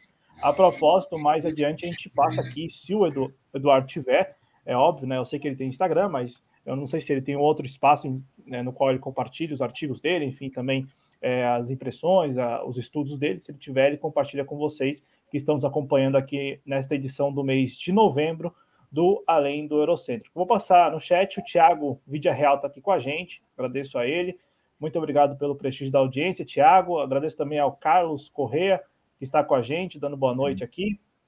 Agradeço também pelo prestígio da audiência, por estar aqui com a gente, acompanhando o programa, deixando o comentário, participando. Agradecer ao Moacir Surdo, que é nosso membro, sempre com a gente. O Leandro Ferrari ó, já compartilhou aí no chat alguns links. É, ao final do programa, eu vou pegar com o Leandro esses links e vou deixar também disponibilizado na descrição do vídeo porque no, depois na repetição do chat, né, nem sempre é, o YouTube libera a repetição do chat, então a gente vai pegar esses links todos que estão agora aí no chat, que também estão agora também aqui sendo exibidos para vocês que estão nos assistindo, a gente vai colocar na descrição do vídeo. Agradecer a Emília Machado tá com a gente, o João Souza também, ao José Pereira Aguiar Neto, a Never, companheira Never, sempre com a gente, provavelmente já jogou o link, Leandro, você sabe como que ela era, já jogou o link em vários grupos por aí, para que as pessoas venham participar do Além do Eurocêntrico. Agradecer também aqui ao Dico Rock, que é sempre o like lá no nosso Facebook. Um abraço, Dico. É... E também a Márcia Simone. Está aqui a Márcia Simone é... com a gente. Deixa eu ver aqui mais. Ao Emiliano Unzer. Ah, grande Emiliano, grande Emiliano. Inclusive, o Emiliano já está convidado para vir aqui também. Eu queria que ele trazesse, eh, porque assim, ele é, ele é um baita de um professor e ele tem vários conhecimentos além do eurocêntrico. Então, já já está intimado aqui, Emiliano. Pois é, pois é. Agradecer. Então, ó, já provavelmente, não sei se o próximo, mas teremos Emiliano aqui na TV Jovens Cronistas num, numa das. Ah, o livro dele está até ali, ó. Ó, o Leandro vai pegar. Aqui, fazer uma propaganda do livro dele, ó. Tá, aí, ó. tá ali do lado do Xi, ó. Mostra aí de novo a capa, por gentileza. História da Ásia. Por Emiliano Unzer. Bacana, bacana. Aqui no chat, o Carlos Corrêa já fez algumas perguntas. Aí o Leandro e o Eduardo decidem se já passa as perguntas agora, se deixa para depois. Não, pode, eu, deixa eu ver. Uh, bom, vamos, vamos responder, depois eu vou abordar. Vamos, vamos ver como é que está nosso tempo aqui. Pode ir. Pode, pode então. Então já vou, já vou passar então a pergunta aqui, pode ser, né? Vou passar a primeira que ele fez. Deixa eu ver se eu não pulei. Ah, tem o Rafa De Angeli aqui com a gente também, né? Rafa De Angeli. E o Thiago falando intimação ao vivo. Ah, aqui não pode perder tempo, né? O Leandro já entendeu, já entendeu. O, o Moacir disse que ouviu muitas vezes. Ah, tá. Sobre. Ah, você já ouviu falar de Joseph Nidham, né? Ah, então, todos nós estamos ouvindo pela primeira vez. Eu falo porque eu também não conhecia, não. Eu conheci aí nos últimos cinco dias, graças ao Eduardo e ao Leandro. O Leandro já conhecia, obviamente, o Eduardo também. O Eduardo que é doutorando, né, em ciências sociais, está aqui com a gente e está estudando, está estudando bastante a respeito da, das obras do, do, do Nidham, né, e está aqui compartilhando com a gente. E eu acho, acho bacana porque todos nós aqui no Centro, todo mês aprende alguma coisa. E vai ficando pra, na playlist também, tá na playlist aí, né? Tem a playlist do programa. O Thiago tá falando assim, ler o título do programa não vale, hein? Em relação, provavelmente, a, ao meu erro no início, né? Mas é pronúncia, é dicção, a dicção horrível também. E esse aparelho, cara, vocês não sabem quanto. Não, não, quanto ele, ele, ele tá falando que para responder a, a, enquete. Ah, ah, não, não, não. Mas, ah, mas, mas, tem, ó, tem o título do programa e ainda tem o card de divulgação, né? Quem, quem viu o card de divulgação ontem ouviu falar ontem do José do, do José Nidra, né? Então, é, tem isso, né? Desde ontem a gente está divulgando o programa. Mas vamos lá, vamos passar a primeira pergunta aqui do Carlos. E quem mais tiver perguntas, independente, assim, olha, se tem uma coisa que a gente tem feito no Além Eurocêntrico com o Leandro aqui desde a primeira edição é, uma vez que o Leandro, o, o Eduardo, né, e os, os outros convidados também, eles eles dominam o tema, né, estão estudando, assim, passam horas lendo. Nós aqui não, nós, nós somos leigos no assunto. Então, independente da pergunta, faça, sabe? Mesmo que seja aquela pergunta objetiva, aquela pergunta que você acha que seja óbvia, mas faça, exatamente para a gente registrar e até para a gente aproveitar no bom sentido do convidado, né? Se aproveitar no bom sentido do convidado, porque está aqui para a gente esclarecer também, né? E, e, tirar essas dúvidas. E o, o Carlos pergunta, Eduardo, é, o Nidihan também levanta a questão da China precisar lidar com obras de irrigação e agricultura, e a Europa precisar se preocupar com pastoreio e navegações. Como você, Eduardo, discute esse argumento?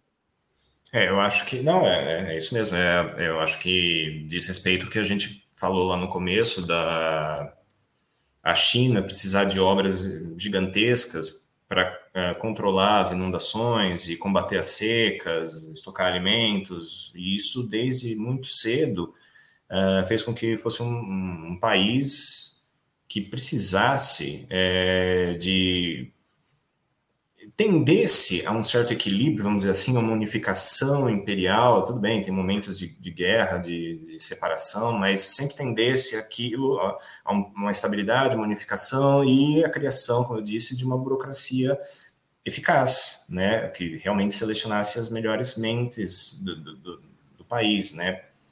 É,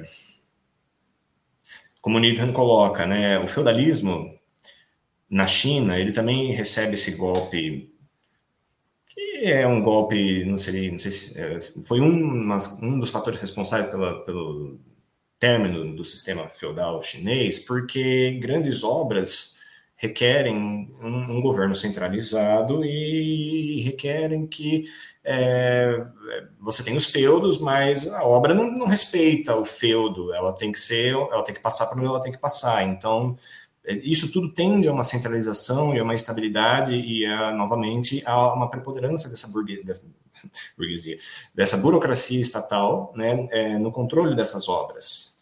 Por isso que há esse cenário que depois favorece uh, o surgimento, que já existia, mas aí com toda a ênfase, da, do burocratismo asiático, né, da burocracia asiática, né, que ele fala, né, eu, eu acredito que na verdade isso se aplique mais à China, É, não sei, aí não, não, posso entrar em detalhes como que esse modelo, eu acho que assim, depois o confucionismo foi exportado para os outros países, né? Porque esse, isso que eu estou falando dessas obras é muito para a China, né? Mas eu acho que como depois o confucionismo, o budismo foi exportado da China para né, Vietnã, Coreia, Japão, então, é, sofreu essa, é, é, essa influência indireta, mas a China sofreu a influência direta da necessidade de ter grandes obras e de é, controlar é, o, a situação, né? enfim, o, as enchentes e, como eu disse, as secas, né?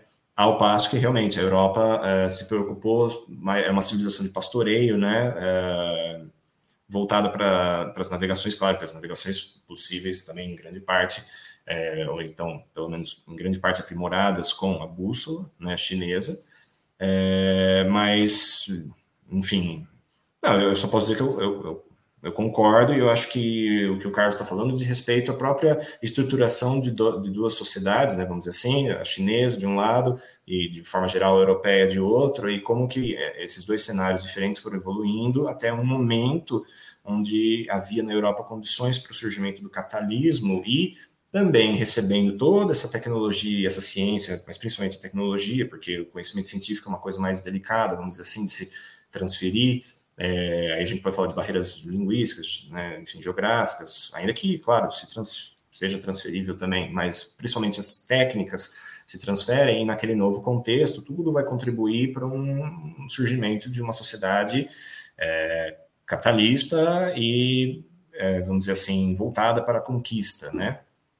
Ao passo que na China você não tinha a, a mesma, o mesmo cenário. É, eu não sei se o Leandro quer acrescentar alguma coisa. Não, eu, o, do que eu estudei seria é, basicamente por aí, só que o, o, o Carlos fala em pastoreio, né? Do que eu li ali no, no mar Mediterrâneo seria pescadores. Seria pescadores, é, é. mas, mas, mas teria esse confronto mesmo de gente sim. que não está ligado diretamente à terra, enquanto os chineses estavam ligados diretamente à terra, até a questão da, a, da piedade filial, da devoção filial, que é um, é uma virtude confucionista muito forte de, de respeito aos antepassados, né? E os antepassados mesmo, porque, por exemplo, a família de Confúcio hoje já está na, sei lá, vigésima alguma coisa geração lá, e o pessoal tem todo um respeito, sabe? E, então, isso implica um. É, porque, assim, em termos de, de agricultura, você é um povo que depende muito da terra e eles sempre é, é, uhum. tiveram isso, um aspecto chinês de depender da terra, do cultivo, né? Até o controle das inundações e a primeira, o nome da primeira dinastia ali, da, porque a história chinesa é longa, mas assim, se você pegar a dinastia Xia, seria a primeira dinastia na, na, na história chinesa, é, adveio desse problema de controlar as inundações para favorecer a agricultura e o desenvolvimento do, do que começou a ser uma nação, né? Uhum. É, e, e aí, assim, é, precisava com que aquela posse daquela terra e daquele cultivo se perpetuasse. Então, era necessário que fosse passado de geração em geração. Então, teve esse aspecto do, do, da virtude, da, da, piedade filial, da devoção filial, também está meio atrelado a isso. É, então, tem um pé assim no prosseguimento da, da de um ponto do passado para o futuro, né? de um, um, pezinho assim no passado para é, é, e desenvolvendo o futuro sempre com um pé no passado. Agora, lá na Europa, nem tanto. Então eu vejo dessa forma também e eu acho que é, é, faz totalmente sentido. É, só que tem outros aspectos também que eu queria, aí eu já queria fundir aqui no, na nossa discussão. Não sei é, como é que tá. Posso posso misturar as coisas aqui? Eu só queria fazer um adendo antes de você fazer tá. isso. É, eu acho que aquilo, quando o Carlos fala, eu achei interessante a palavra pastoreio, porque me vem na cabeça outro Joseph, que não é o, o Needham, mas o Campbell, que é o mitólogo, né? Ele falava que a, a civilização ocidental descende né, da tradição judaico-cristã, que é, é, do pastoreio, porque a imagem de um Deus que é um pai um, é, vem, é muito ligada a civilizações de pastoreio, enquanto civilizações que são mais uh, ligadas à agricultura, portanto à terra, tendem a ter uma divindade feminina, né? Uh, mas tudo isso para dizer, né, enfim, né, não entrando muito nesse debate, mas para dizer que parece que quando fala em pastoreio, você também está ligando a essa questão das leis da natureza, de um Deus criador que é, criou também nesse sentido um ambiente propício para um desenvolvimento é, científico na Europa que buscasse encontrar as leis da natureza pelas quais Deus havia construído o nosso universo. Então, é, achei bem propícia o uso da palavra, bem propício o uso da palavra pastoreio, porque remete a toda uma, uma tradição de pensamento, né, a origem dessa tradição que, que tem, meu, no meu entender, a ver com, é, com, é, com, esse tipo de, de, de, compreensão da ciência como uma atividade que está aí para desvendar os mistérios da as leis que estão aí, né, que Deus colocou para construir o nosso mundo, né, enfim. Só agora eu fecho o parênteses e eu vou é... compartilhar isso aqui pro, uh, só para relembrar, porque é sempre importante para quem não tem. Uh, vamos ver se. Aqui está demorando um pouco, não sei se travou. Tá, não, está demor... demorando um pouquinho também, aqui não apareceu nada. Tá, porque é, falar da questão da cronologia, Boa. que é importante. A, a tabela não pode faltar, né? Não, é, é sempre bom dar uma relembrada aqui, porque para a gente às vezes é natural falar. Eu tenho a lista também de algumas invenções que eu anotei aqui para não esquecer, de tudo que surgiu na, na, China antes, mas eu vou esperar o que você está tentando aí fazer, Leandro. Ah, eu não sei. Tá mais sem, sem pressa. Eu também. acho que deu uma travada aqui. Vou, vou, então, posso, só posso então repassar uma pergunta que chegou sim, por agora? Sim, que sim. Eu acho que tem muito a ver também com o que você vai compartilhar uhum. é, Leandro, que é, se eu não estiver equivocado, é a sequência de dinastias, né? Ou não?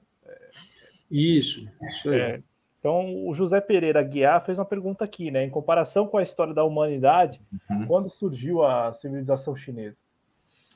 civilização chinesa, é, essa, enfim, é, a primeira dinastia, como o Leandro falou, foi a dinastia Xia. O, se não me engano, o rei Yi é, que foi o responsável pela construção dos grandes canais para favorecer a agricultura, controlar as enchentes. Ele funda a dinastia Xia, se não me engano, em 1600 a.C.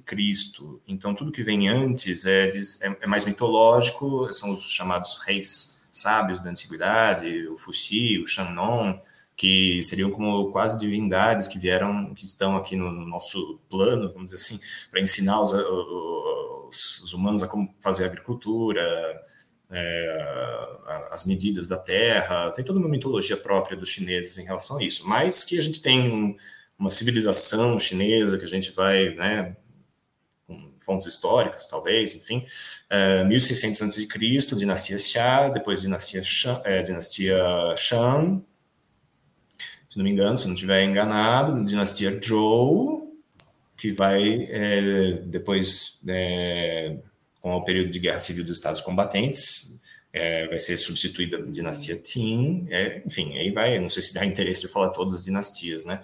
Mas vamos colocar em, vai, 1600 a.C. como uma data possível para o surgimento da, da civilização chinesa, né? Eu acho que eu confundi alguma dinastia. Ah, não, antes até, 2100, é, desculpa, então, 2100 a 1600, isso mesmo, dinastia Xia, aí sim, né, confundi as dinastias. 1600 a 1100, dinastia Shang, dinastia Zhou, enfim, né, e aí vai. Tá, é, é pois é, ele perguntou nas, do surgimento da civilização.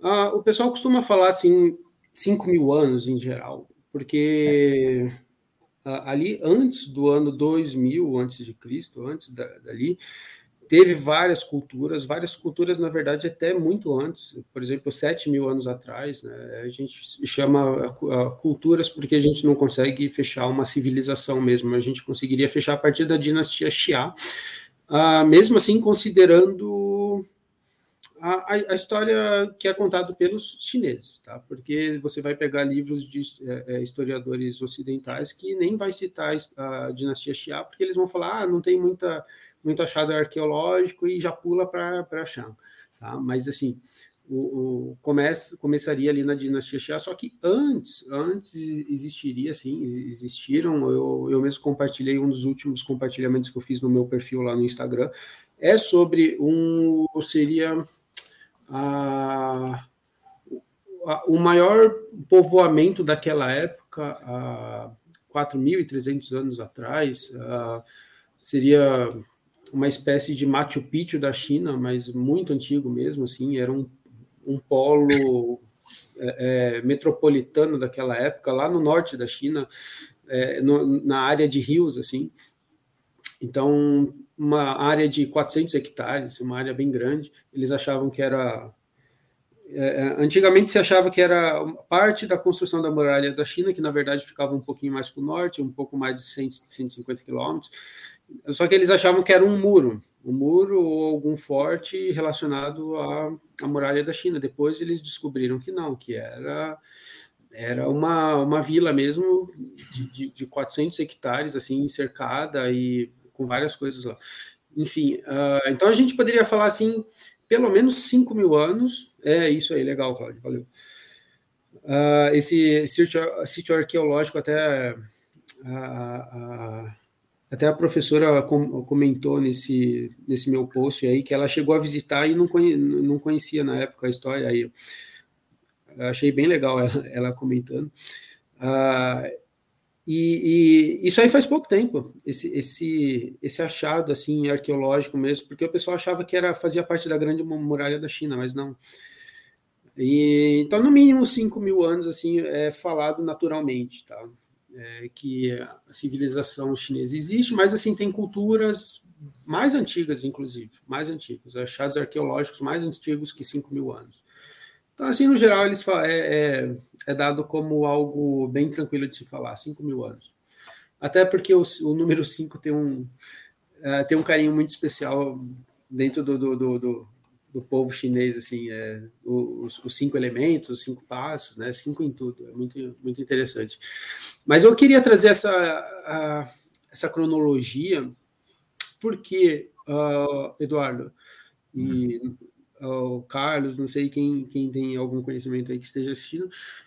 Uh, eu tenho noção assim que é, a partir do ano 770 antes de Cristo e até a, a, unificação em 221, esse período aqui, ele, o que ocorreu nesse período, ele, eu acho que é um pouco é, é, é subestimado.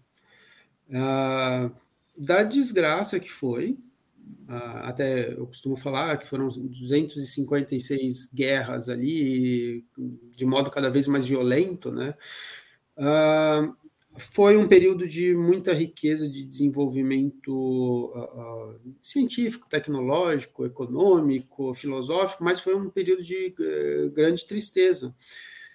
De modo que, a partir da dinastia Han, a gente vê que o pessoal não queria voltar para um estado daquele nível um estado que você não tinha estabilidade nenhuma, que você nunca sabia quando um estado, estado ia entrar em guerra com o outro.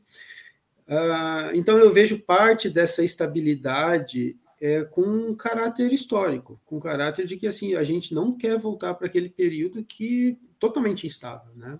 O que você quer numa sociedade, bom, é, pelo menos do meu ponto de vista, é uma certa estabilidade de saber o que vai acontecer amanhã, né? De você poder fazer projetos, Uh, então, é, é, por exemplo, quando os, os imperadores é, é, tomavam o mandato, eles, quer dizer, eles, eles ocupavam, não vou falar o verbo tomar, mas assim, ocupar o mandato, uh, os conselheiros, uh, por exemplo, ali na dinastia Han, sempre vinham com discurso dizendo por que, que o último imperador caiu, os motivos por que ele caiu, e como sugestão do que não deveria ser feito. Então, assim, o pé no passado é muito forte, sabe? Então, aquele período de 550 anos de guerras cada vez mais violentas e brutais, para mim, tem um sentido, assim, na, na, na, sociedade chinesa, de forma, assim, que... Uh, de, de não querer entrar em aventuras, sabe? É, não querer entrar em aventuras de modo que teve a estabilidade uh, histórica, teve a estabilidade social, teve uma questão da busca por uma harmonia. Então, talvez até o, a, a assim, a, a, não busca por uma ciência pela ciência também, eu, eu até vejo desse ponto de vista, uh, de que eles achavam que eles tinham já era bom, de que não precisava ir buscar mais. Nesse sentido também, eu eu vejo eu não vou dizer que é o único aspecto, mas eu coloco esse aspecto como ingrediente também. E, e aí eu queria mostrar também a imagem da última dinastia aqui, ó, uh, só para eu coloquei aqui, né, Pedro Álvares Cabral no Brasil, 1500, para vocês terem uma ideia da, da, longevidade. Aí depois a dinastia tinha, a última dinastia, tá? Então é, é uma coisa que eu quero jogar uma pimenta aqui. Uh, tá? Vocês estão vendo em verde uma área que é maior do que a China atual. Uhum. Uh, o que, que acontecia ali na dinastia Ming, antes dessa dinastia? Era uma dinastia que venceu a, é, os descendentes dos mongóis. E aí uma dinastia originalmente chinesa começou a dominar, a dinastia Ming. Depois, os povos lá do norte, os povos da, da onde hoje é a Mongólia, eles que dominaram a China, eles que estavam dominando, eles eram considerados pelos povos originários como uma dinastia uh, externa, uma dinastia de, de, um povo externo. Estrangeiro. Uh, e então vocês, vê, vocês vejam que eles tinham um território maior do que é a China atual. Aí a minha pergunta, uh, Eduardo, Carlos, eu já acho que eu até já deixei essa pergunta para o Carlos uma vez. Uh, sendo essa dinastia de um povo externo, não necessariamente confucionista, porque eram é, era povos do norte, será que o confucionismo que se desenvolveu ali não era um tanto diferente do confucionismo da dinastia Ming? E outra questão, uh, qual era o problema maior da, da, do, do, povo chinês, é, historicamente falando? Tinha as guerras com o povo do sul, e com os povos do norte. Os povos do, do norte eram os principais, tanto que a muralha da China está no norte. E a gente tem o mar de um lado e o Himalaia, que é uma fronteira natural o, o Himalaia, o deserto, né? Uma fronteira, uma barreira geográfica natural do outro. Então, o que, que a gente tinha mais os povos aqui, onde a gente encontra o Vietnã, Laos, Camboja, que depois encontraram uma independência, uma certa estabilidade, a gente não viu mais relatos de história de, de guerras como teve com os povos do norte. Só que na dinastia Ming, então, quem estava dominando a China era justamente o, o último povo com quem a China teria guerra. Só que como eles estavam dominando, então não teria mais guerra, não teria mais por, por que se preocupar. Então, porque por que que quando os ingleses chegaram lá, eles não tinham armas para combater os ingleses? Por que, que eles tinham arco e flecha uh, e não armas bem desenvolvidas? Uh, e eles sabiam do, do poderio militar dos ingleses.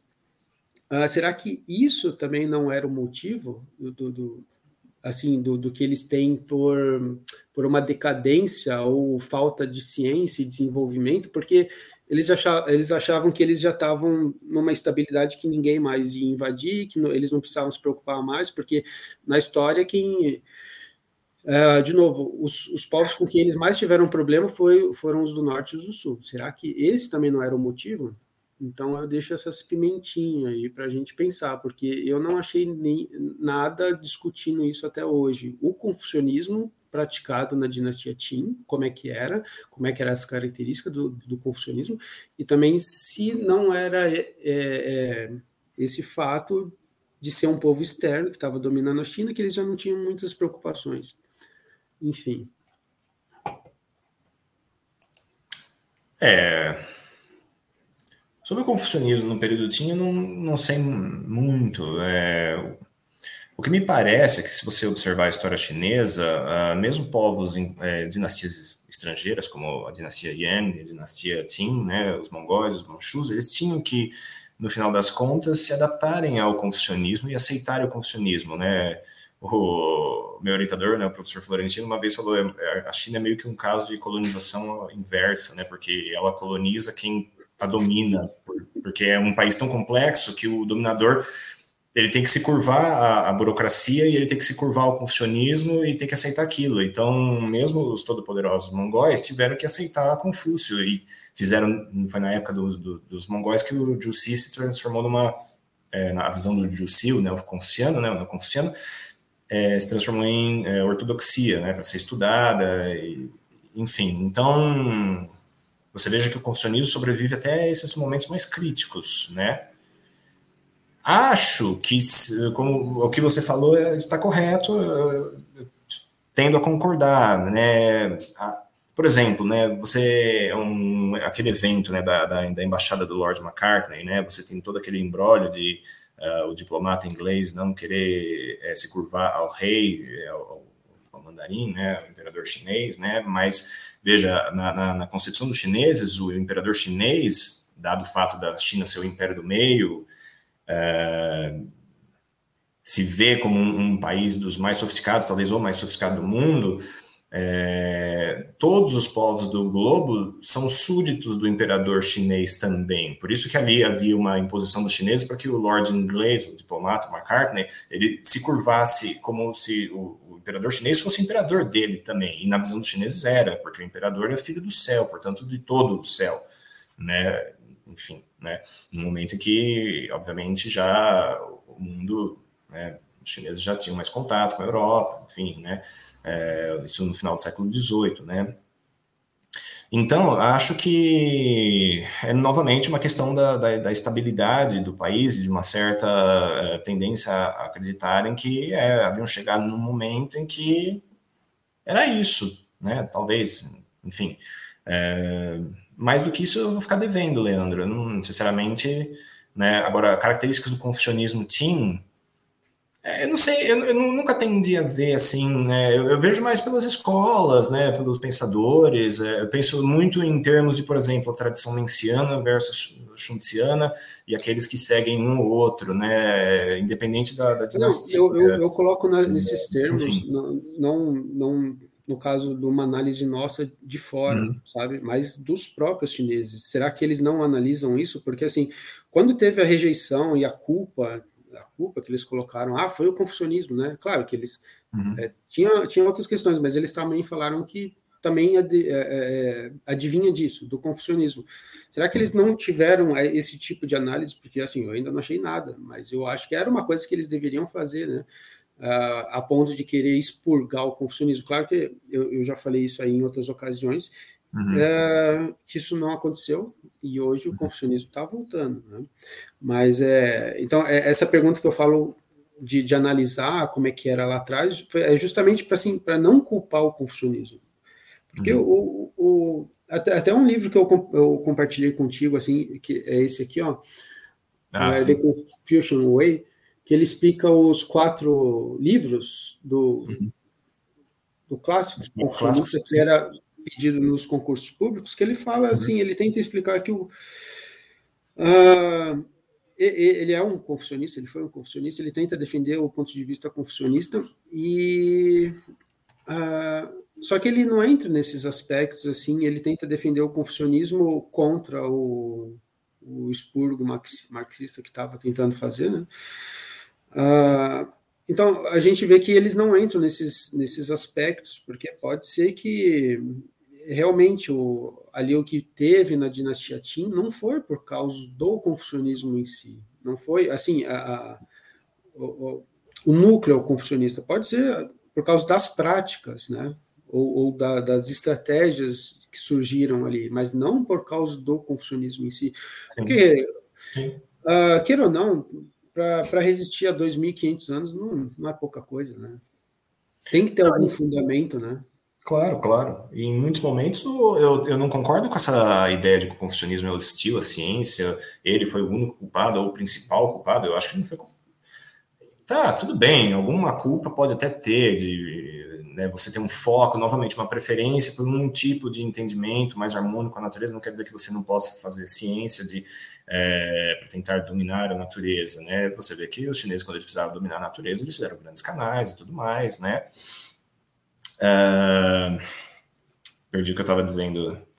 É, mas não, veja, lembrei. É, por muito tempo, o Needham fala isso, você, os confucianos meio que apadrinharam os técnicos, né, os, vamos dizer assim, né, vamos ser anacrônicos, né, perdão, cientistas da época, né, isso tudo muita, se desenvolveu sob a asa de uma burocracia confuciana e é, não, não, vejo, vejo até método científico, se você for pensar no Jussi, ele era um homem da ciência também, ele descobriu os fósseis dos moluscos, foi acho, o primeiro a descoberta do, do fóssil é acreditada a, a, ao Jussi, né? Ele também se lançava a pensar sobre mineralogia, enfim, ele era um homem que tinha um método científico dele, uh, o que ele chama de investigação das coisas, né? O GAU, né? Investigar as coisas, né? Se vocês me permitem, sobre isso, aliás, tem até um, um trecho interessante. Ele está no, tá no Grande Aprendizado, né? No livro da Anne Cheng, a história do pensamento chinês, se não me engano, porque uma coisa é a gente pensar que os confucianos só faziam só, né? Mas é, tinha esse foco, essa exclusividade no pensamento moral. Mas uh, não era bem isso, não era apenas isso, né? Uhum, uhum. Uh, porque, por exemplo, na época do Jussy é marcada por um confronto entre ele e o Lucian Shan, que é da escola do, do da mente, né? O, o Li Xie, a escola do princípio do Jussy, que seria mais próxima do que a gente poderia dizer de ter um método científico de conhecimento e prática separados, e você, enfim, ter formulação de hipóteses e testes, etc. E o, de outro lado, a escola do, do, da mente, que é, acreditava num pensamento intuitivo, numa união, uma espécie de monismo, vamos dizer assim, uma união uh, entre o conhecimento e a prática, assim, imediato, intuitivo, sem muito espaço para método, né? E ainda nesse parágrafo, na página 580, ela, a Anne Chang meio que aponta uh, que, olha, o Jussi não gostava dessa, obviamente, né, ele era rival dessa escola, ele não gostava da visão do, da escola da, da mente, uh, porque nos olhos dele, ó, essa escola não consegue preservar a unidade fundamental entre mente uh, e o princípio, senão às custas de um subjetivismo total que provoca constantemente a pergunta: quando digo a mente é princípio, não pretendo antes dizer que a minha mente, que é o princípio, e nesse caso não se deixa a porta aberta a todas as mistificações. Por isso, Jussi está constantemente à procura de normas e referências para para testar a validade do princípio, conhecimento de, da intenção dos santos pelo estudo dos clássicos, portanto, ele né, não se desapega do foco na moral. E aí ela fala assim: exame das coisas exteriores, e uma, vamos dizer assim, uma, uma, uma expressão um tanto vaga, que eu acho que engloba, sim, conhecimento científico, porque ele ele é conhecido, é um homem das ciências, né? Então, veja, isso eu acho que é um grande exemplo de você não ver no confucionismo como um rival da ciência, ou alguém que uma, uma, uma ideia, uma, uma, escola que era que estava ali tolhendo o desenvolvimento científico chinês, né? Que eu acho que realmente foi uma conjunção de fatores que favoreceu um, um momento específico da Europa de dominar a China, de fazer a ciência moderna e depois usar isso de uma forma violenta contra a China, né? Tá. Enfim. Eu, eu agora eu vou chegar nessa outra polêmica, então. Uh, esse aqui é o famoso gráfico de Needham, que ah. eu gosto de citar. Uhum. A gente vê na linha de cima a China, que uhum. aqui é o Needham que, que fez e bolou esse gráfico aqui, né? Uhum. Na Europa ele bolou esse outro gráfico aqui, assim, que, uhum. que a China começa, a China na Europa começa lá embaixo em 1300 e depois vai subindo em aí tem alguns pontos de, de transcorrência de fusão que ele cita e ele, ele cita aqui é, F1, T2, F2, e aí varia de acordo com a área, por exemplo, uhum. matemática, botânica, medicina. Ele fala que quanto mais orgânica, então quanto uhum. mais lá para botânica e medicina, Sim. ele Mas... vê a, a, a, conclusão dele, ele fala que é mais demorada essa uhum. fusão dos conhecimentos que se desenvolveu na Europa e na China, tanto que até hoje ainda da, da parte da medicina não se fundiram. Né? A gente uhum. até tem trazido para o Ocidente os conhecimentos uh, uh, chineses ali de acupuntura e tudo mais, mas não houve fusão por enquanto. Né? Mas aí a gente vê assim de matemática lá os primeiros, né? O ponto de só que assim uh, eu acho muito interessante, Eduardo, porque da linha chinesa a gente vê uma estabilidade. Pelo menos foi o que ele uhum. traçou ali, tá? Ele, uhum. é, a gente pode dizer que ele foi o cara que mais estudou a questão da, do desenvolvimento científico na China e ele traça uma linha praticamente estável. Estava assim, é, ela é ascendente, mas ela é estável. Então, a minha visão que eu tenho a partir do que eu estudei, do que eu li, é que esse desenvolvimento científico que teve na China foi um desenvolvimento com que eles tivessem como absorver. Agora, é. quando a gente começa a ver uh, esses pontos aqui, por exemplo, quando chega ali na Revolução Industrial, 1840, por ali, que teve saltos mesmo de, de, de, de produção e tudo mais, e você vê uma curva exponencial, porque o capitalismo ele exige que produção, né? Se ele, se ele exige lucro, ele exige produção, porque o lucro vai advir disso aí, né? Do, do, do produto do, do, do, do trabalho. Então, quanto maior o quanto maior a produção, maior o lucro. Agora, se você tem uma, uma sociedade que, por exemplo, no livro dos ritos pregava que no verão se trabalhava e no inverno você dava aquela a folga natural, porque primeiro que era uhum. uma sociedade agrícola, segundo que eles obedeciam ciclos naturais, né? Ah, você tinha uma sociedade que tentava ser harmoniosa com a natureza e entender que não precisava ficar trabalhando, produzindo, produzindo, produzindo por produzir. Né? No capitalismo, não. No capitalismo, isso aí é inerente daquela extração do lucro. Então, a, a questão que eu coloco é que primeiro, que a gente sabe, a gente discute muito isso, que essa questão de produzir por produzir, ela é insustentável, né? Ela... Ah, você vai dominar a natureza e vai chegar num ponto que você vai extrapolar o limite. Uh, será que o modo de vida com que os chineses tiveram não era mais sustentável, por exemplo? Não era mais algo com que eles pudessem absorver e ir avançando passo a passo, sem, sem certas coisas que a gente vê hoje, né? É, o pessoal primeiro lança o produto e depois vê o que vai acontecer. Então, são questões assim que eu acho que são bem atuais, sabe? Sim, o, sim. O, tudo o que o Nidhan trouxe, gente, eu, eu, da minha visão, a gente não pode compartimentalizar. Falar, ah, o Nietzsche está ali para o estudo da ciência e deu e acabou, e o pessoal que estuda economia e capitalismo e marxismo não, não olha para Nietzsche. Sabe? Eu acho que essas coisas não se deveria fazer porque tem muito a se agregar. E são questões atuais. Enfim. Eu, eu, acredito que sim, Leandro. Você veja que a China é uma sociedade tão estável historicamente e não querendo, obviamente, passar por cima dos momentos de instabilidade, guerra civil, mas que é uma sociedade que tende à estabilidade, tem o gosto pela estabilidade, vamos dizer assim, né? Por conta da sua filosofia e, novamente, não querendo dizer que você não vai ter desenvolvimento científico por conta disso, mas era uma, era, havia uma estabilidade a ponto de você é, em toda essa história que né, no outro, no outro, na outra tabela que você mostrou, né, você tem as dinastias e era comum que a história de uma dinastia só fosse escrita na dinastia seguinte, mas ali você tem dinastias que duram séculos. Então são séculos de acúmulo de documentos com a certeza de que eventualmente alguém numa outra dinastia vai escrever aquela história. Esse é o grau de estabilidade da China, eu diria, né, e de uma cidade, uma cidade, uma, uma civilização, né, é, que era, é, como poderia dizer, né? enfim, era mais desse ponto de vista racional, eu diria, né, do que a, a europeia, né, pela própria natureza deles, enfim, dessa filosofia de vida, né, uh, eu acho que, como você disse, força a nossa reflexão, né, por outro lado, assim, não gosto de fazer assim, idealizar o passado. Né? Por outro lado, eu acho também que no atual momento, né, a gente tem na filosofia chinesa uh, um instrumental para tentar frear um pouco né, esses excessos do capitalismo, né, do que a gente conseguir frear, né?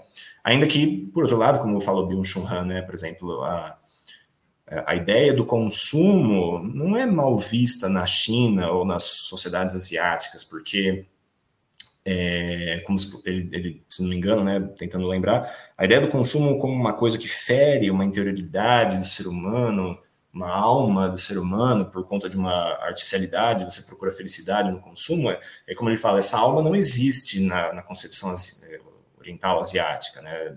Enfim, você tem uma ideia de vazio, não é a essência que dita os rumos lá da filosofia, é a, é a ideia do vazio, né, da, de uma coordenação é, dependente, de tudo estar em rede, é, você é, forma e é formado pelas outras coisas, você não tem uma essência própria a ser defendida, é, enfim, você faz parte de um coletivo, né? Talvez, é, ao mesmo tempo que isso torna uma sociedade mais estável, por outro também a gente pode é, pensar que, é, como ele diz, né, a questão do consumo não é mal vista, né? Enfim, aí seria uma questão de, de, de, equilíbrio, né? Talvez a questão do consumo seja uma influência ocidental, enfim, aí precisaria estudar com mais cuidado, né? É, é, enfim, mas em linhas gerais até concordo com você. Né? Eu acho que o gráfico nos faz pensar e tentar é, pensar num, outro modelo, né? Porque o nosso é insustentável, né? Agora, da minha parte, eu acho meio estranho que muitas vezes, a, a né, de um ponto de vista ocidental, você critique a China com todo aquele, né, enfim, aquelas é, coisas meio senso comum, é uma ditadura, precisa de democracia, enfim, às vezes a gente não reflete sobre a qualidade da nossa própria democracia e critica os chineses, né? Mas é. Uh, me perdi. Perdão. É, eu estava falando, da democracia, sim. Ah, sim. É, o que eu acho estranho é que você é, adote o remédio para muitos problemas chineses, de, desse ponto de vista, ah, o autoritarismo chinês é a democracia. Mas quando se diz em padrões de consumo, todo ocidental se arrepia, porque sabe que é, não dá para eles é, reproduzir os padrões de consumo que o Ocidente goza já há alguns séculos, vamos dizer assim, né? Então, é meio como se a receita ocidental é, fosse adotem a democracia liberal, mas não se atrevam a adotar os nossos padrões de consumo, né? Então, veja, eu acho isso uma hipocrisia, sinceramente, né? Enfim, é, eu acho que essa é uma armadilha eurocêntrica, aliás. Mas, é, eu, em linhas gerais, concordo com você. O gráfico nos, nos faz pensar no modelo que a gente tem atual, né? Enfim. Sim, eu só mostrar duas imagens rapidinho aqui, já aproveitar que eu tô com a imagem aberta. Isso aqui é o Nidihan cumprimentando o Chou Lai. Uhum. Só para vocês verem que ele não era pouca coisa, não. Não. E aqui o Mal. É, por quê? Porque, é, bom, a, a, questão científica, a questão da ciência no, nos textos do Partido Comunista, do Xi, a gente vê que foi bem importante para eles se agarrarem com toda a firmeza, né, para eles superarem o século de humilhação. Uhum. Então, o Nijian, ele foi um, considerado um grande amigo da China, assim, é um, uma pessoa com quem eles uh, nutriram muito respeito. Uhum. Mas, enfim, uh, Claudio, se quiser tirar do compartilhamento, uh, aí vou dar uma pausa nas minhas falas aqui. Tem uma outra pergunta aqui do Carlos, né? É, você acha da grande pergunta do Needham pode ser abandonada? Então, né? É, o próprio critério para a pergunta dele não seria ainda a própria Europa? Eu acho que essa é uma boa pergunta. Eu acredito que quando você tem uma questão de capitalismo envolvida, é, é a gente tem que ter cuidado, né? Porque parece que no fundo a receita é, é a saga do insucesso do mundo inteiro e do único sucesso sendo da Europa sempre, né? Eu acho que o Needham, ele tinha ciência de que o caminho trilhado pela China foi um caminho muito específico. Eu acho que o Needham, eu, né, nessa leitura que eu fiz agora, me preparando para essa live, me parece que é, ele sempre toma muito cuidado, tudo bem, eu acho que ele ainda, né, ele privilegia a tradição ocidental, ele fala, ó, a ciência moderna é europeia, não tem jeito, mas ele sempre meio que a todo passo ele fala, ó, mas a gente sempre precisa estudar as outras culturas, é, não é porque tem uma visão, assim, inicialmente que você acha que aquilo é místico, que você não, não precisa estudar, parece que assim, assim cortando né, o caminho, né, é, o Newton está sempre muito preocupado, olha, não vamos esquecer de que o universo científico é uma contribuição de toda a humanidade, e é isso que vai nos unir. Por uma ocasião, por um acaso, a Europa deu o passo, assim, marcou o gol, vamos dizer, né, mas todo o jogo jogado não é só a Europa que estava jogando. Uh, mas é, é aquilo, o erro é você esperar da China uh, que aquelas invenções que eu citei, é, o que a China fizesse, algo que só poderia acontecer na Europa por conta das suas, uh, das suas características. Né? Então, não vamos esperar que eles fizessem uma indústria ou tivessem um capitalismo. É... Aí a gente estaria também eh, esperando coisas que a China não, vamos dizer, não estaria no caminho dela, né? Sim, por esse sentido, talvez a pergunta dele ainda seja a própria Europa, porque por que não fez uma, uma revolução científica lá? Por quê, né? Mas talvez o papo da revolução científica, da ciência moderna, só faça sentido naquele contexto europeu. Nesse sentido, é, essa questão do Carlos é, assim, é um debate que vai ficar aberto ainda por muito tempo. Uh, eu acredito que é, eu acho que em certos momentos o Needham, né, estava meio assim, acanhado de falar isso, mas eh, já que o Carlos deu a, a, a chance, né, é, eu acho que em alguns momentos ele ainda é um pouco eurocêntrico, mas ele supera muito o eurocentrismo, né, colocando bem assim, né, pra, é, ele tem uma contribuição excepcional para a superação do eurocentrismo, mas eu acho que ele também não consegue se distanciar daquilo que ele é, ele é um europeu, né, é, acho que seria isso. É, sei vocês têm para comentar. Bacana, não, bacana, né? Essa cama de gato, porque é, é, mesmo sendo, né, um, um, o Niederhan tentando ali desconstruir essa ideia eurocêntrica, muito crítico à ideia eurocêntrica, ele lança como a sua principal pergunta, como aqui fez o questionamento Carlos, uma questão que é muito é, própria da Europa ou da visão eurocêntrica, né? Por que não lá? Por que não ocorreu lá o que ocorreu aqui? É, é, é, sabe? É, é, uhum. um, é, um, é um baita questionamento. Agora, o gráfico, o, o Leandro gosta muito de gráficos, o gráfico é, é, muito claro, né? O gráfico mostra uma estabilidade, e o mais bacana é que não é uma estabilidade de 10 anos, é que nós aqui, foi até bom você ter feito uma marcação ali, né, em Pedro Alves Cabral, Brasil, para mostrar mesmo, né, para mostrar também, querendo ou não, né, enquanto sociedade, nós brasileiros, como a gente ainda tem muito o que caminhar, né? Porque olha só, a, a, como o Leandro falou, né? A longevidade da coisa. Né? E, e, a estabilidade, ela perpassa exatamente também essa longevidade. É, a gente está falando de, de milhares de anos, né? centenas, milhares de anos. E, e eu falo porque a, a, a sociedade ocidental é muito instável, cara. É muito instável. Não aguenta cinco anos, não aguenta dez anos, não aguenta um século.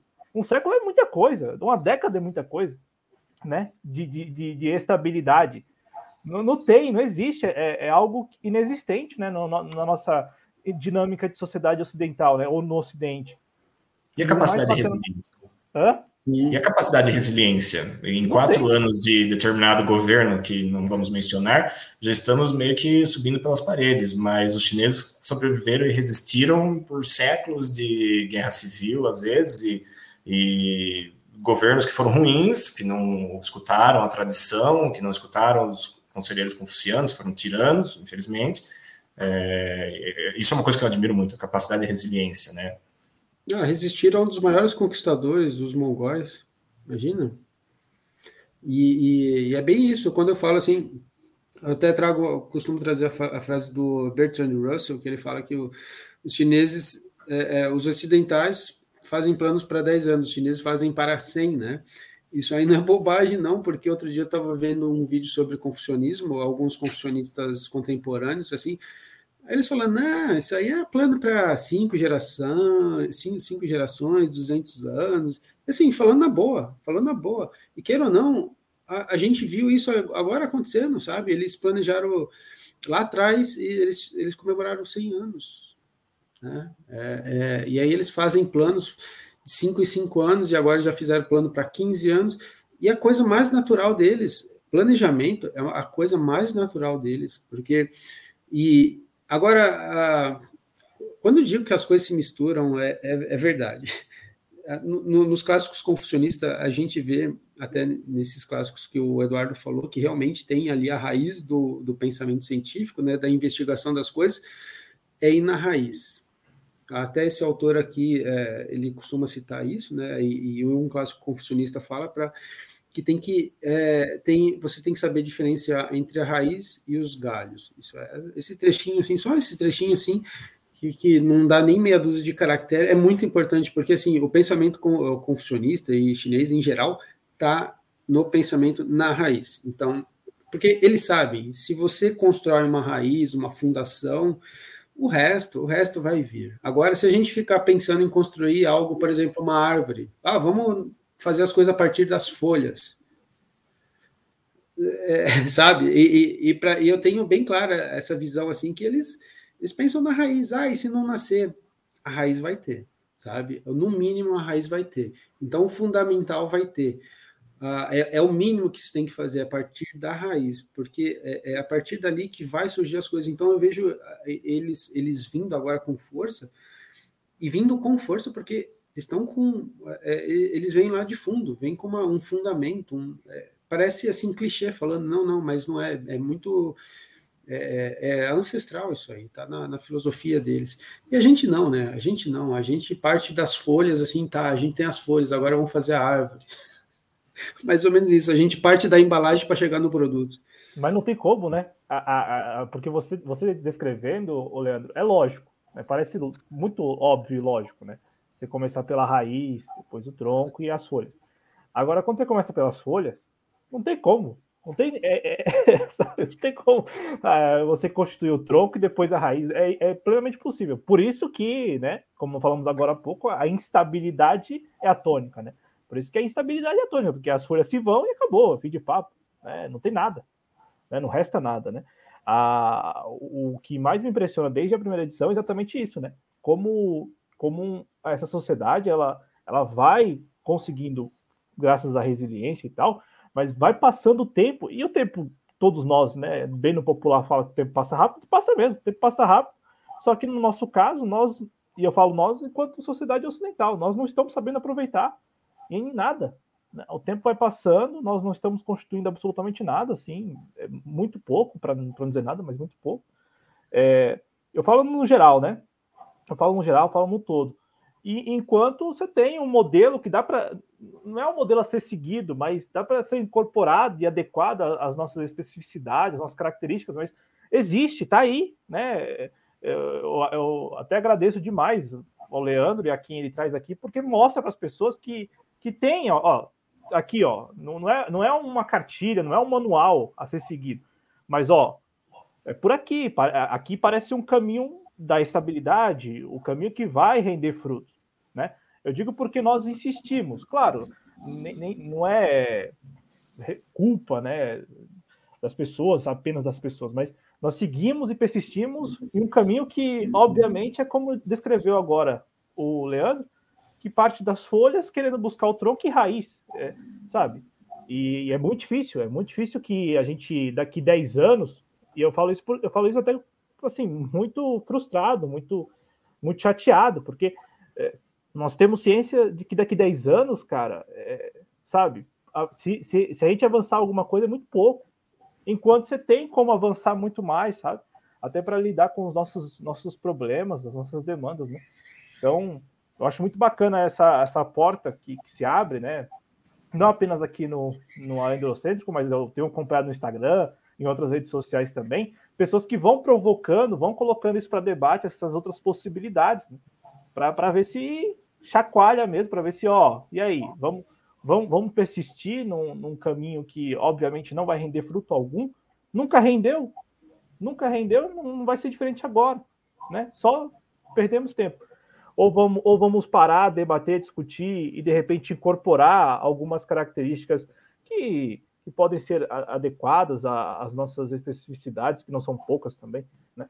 Então, acho que a discussão, né, ela é muito válida nesse sentido também, como até escreveu um companheiro nosso aqui no chat, de comparar, né, fazer essa análise comparativa exatamente de para provocar mesmo, né, para mostrar como uma sociedade ela vai lidando com seus problemas e vai resistindo e também vai rendendo frutos, vai conseguindo colher alguma coisa mais adiante, e não é pouca coisa.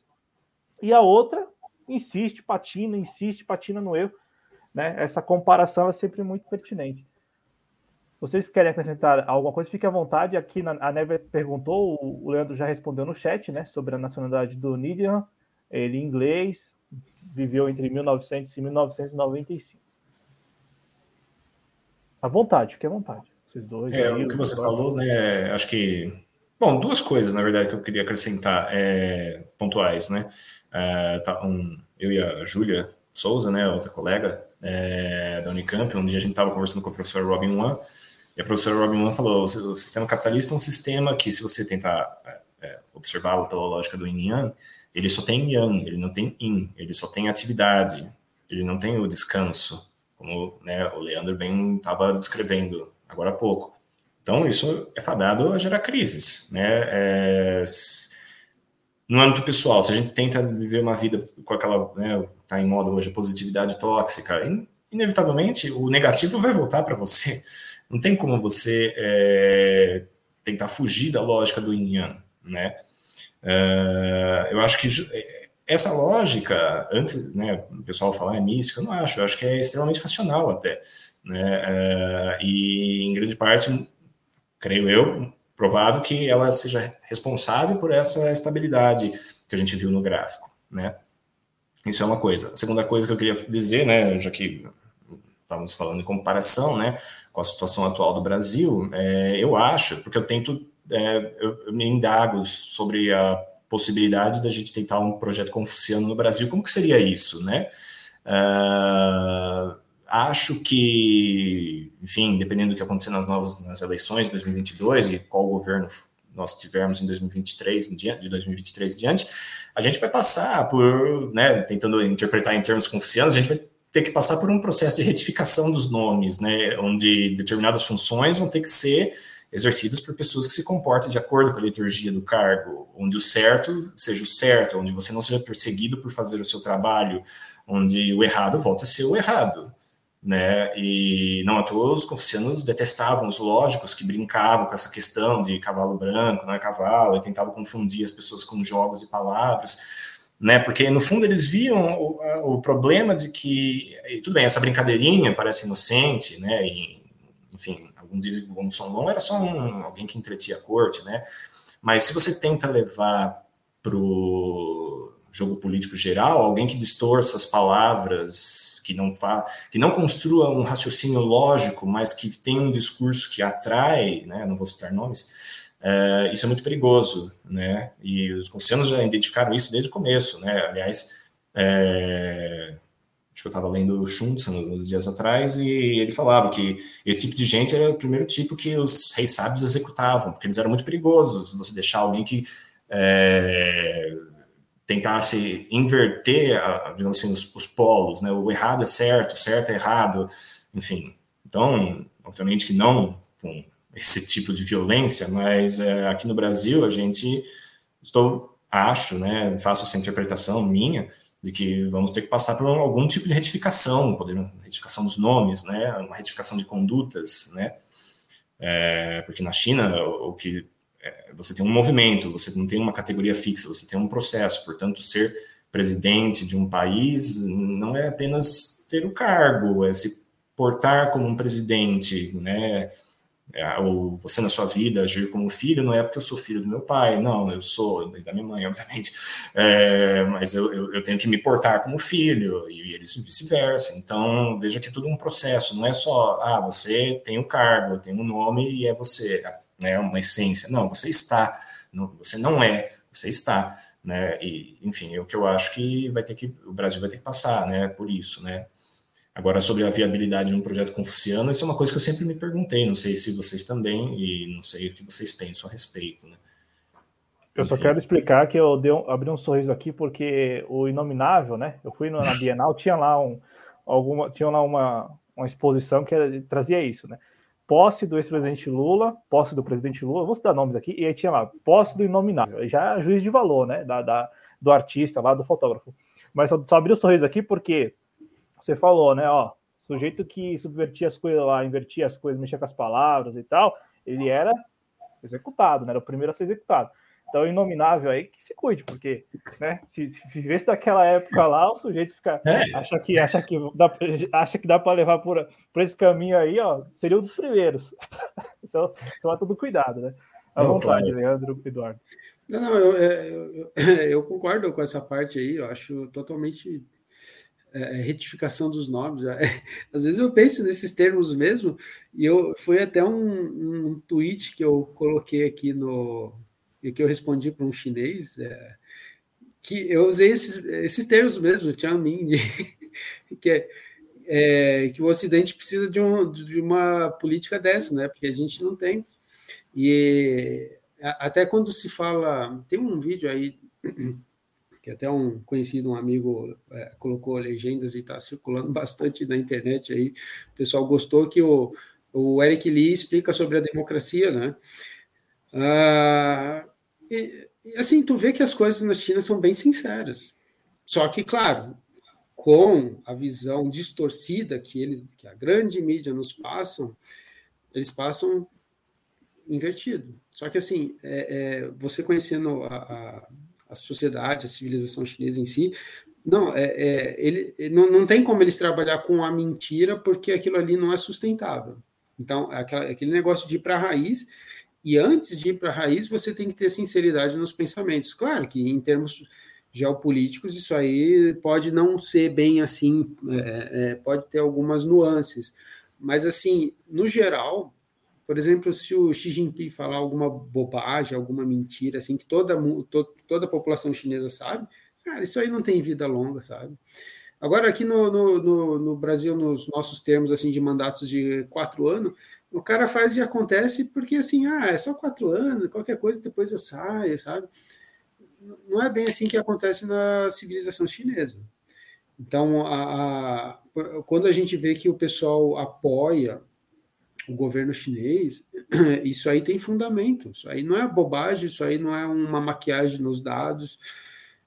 É, então, sabe, a gente vê que a coisa vai vir com força, está vindo com força. A gente precisa mesmo é, é, botar o pé no chão e falar: gente, está tudo errado, vamos Vamos começar de novo, vamos começar pela raiz, vamos chamar as coisas pelo nome que tem que ser chamado, é, é, retificação dos nomes. Eu, eu concordo, eu concordo mesmo. Eu até falei isso aí pro. Deixa eu ver, eu, eu tem dois tweets que eu, eu comentei bem nesses termos assim. Um eu usei justamente esse termo confuciano de, de retificação dos nomes, e outro, alguém perguntou assim: ah, qual a diferença do, do dos Estados Unidos e da China? Eu falei, é porque, uh, por exemplo, eu tenho na minha visão que a, a, os Estados Unidos se comporta como uma corporatocracia, não uma democracia. Só que é vendido como uma democracia, sabe? É, enquanto lá na China, por exemplo, a gente tem assim, não, é o Estado mesmo que manda, que tem o, o ponto final, a gente não esconde isso, é o que é. Ou vocês confiam na gente ou não confiam. Não quiser confiar, enfim. Mas a gente vai trabalhar para ter essa confiança. Os Estados Unidos não. Olha, é democracia, é o povo que manda. Tem uma certa diferença aí, sabe? Enfim, mas eu concordo contigo, Eduardo. Ideias de democratização econômica são barradas, né? É o mercado. Você meio que transfere para uma entidade, né? Uma outra essência, vamos dizer assim. É, a democratização política até vai, mas a democratização econômica aí já é um pouco mais complicado, né? É. é mas o, o, o poder político e a economia estão de mãos dadas. É, né? Não, claro, sim.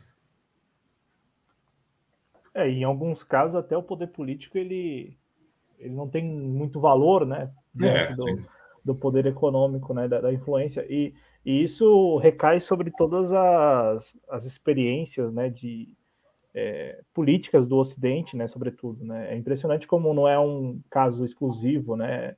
Isso se reproduz também né, em países é, que estão em desenvolvimento, países desenvolvidos e países que não sequer estão em desenvolvimento. Né? É, essa, essa dinâmica.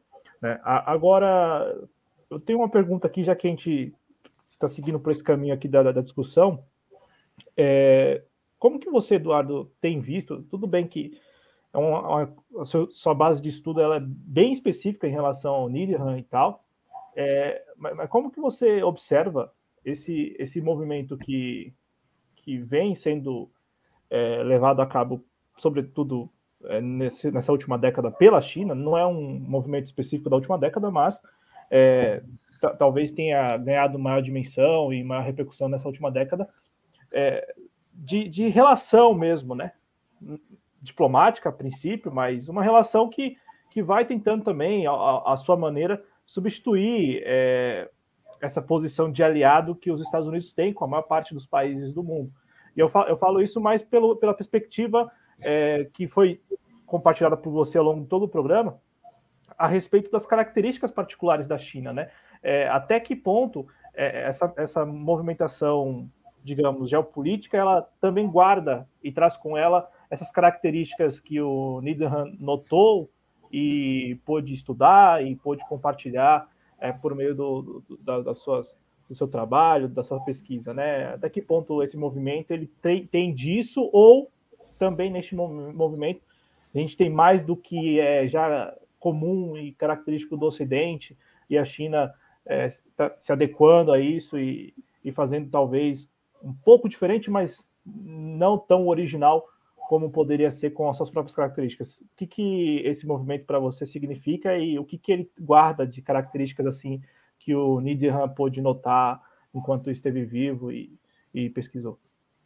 É, eu sempre penso na, né, no, naquele processo de ascensão pacífica dos chineses, de, enfim, né, um player global, né, um ator global, é, mais em termos é, de uma a chegada dos chineses no, no, no cenário econômico, né, político global, como uma questão de é, dos opostos complementares do yin yang, né? Eu tento trazer por esse prisma, né? Sinceramente, não é uma questão que eu, né, enfim, me, me com frequência, né? Mas eu acho que o que eles estão tentando mostrar é que nós podemos ser complementares, ao invés de enxergar a China como um, uma,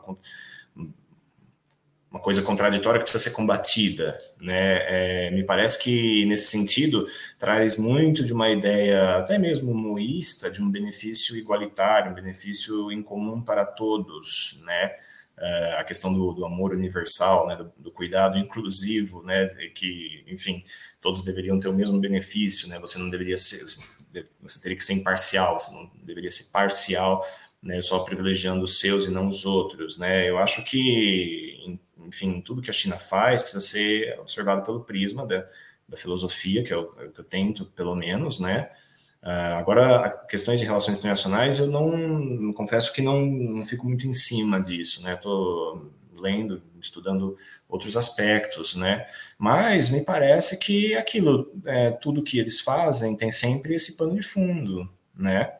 Que eles façam uma competição, que é uma competição é, feroz, porque eles têm a questão dos custos baixos por causa da mão de obra, isso é uma coisa, né?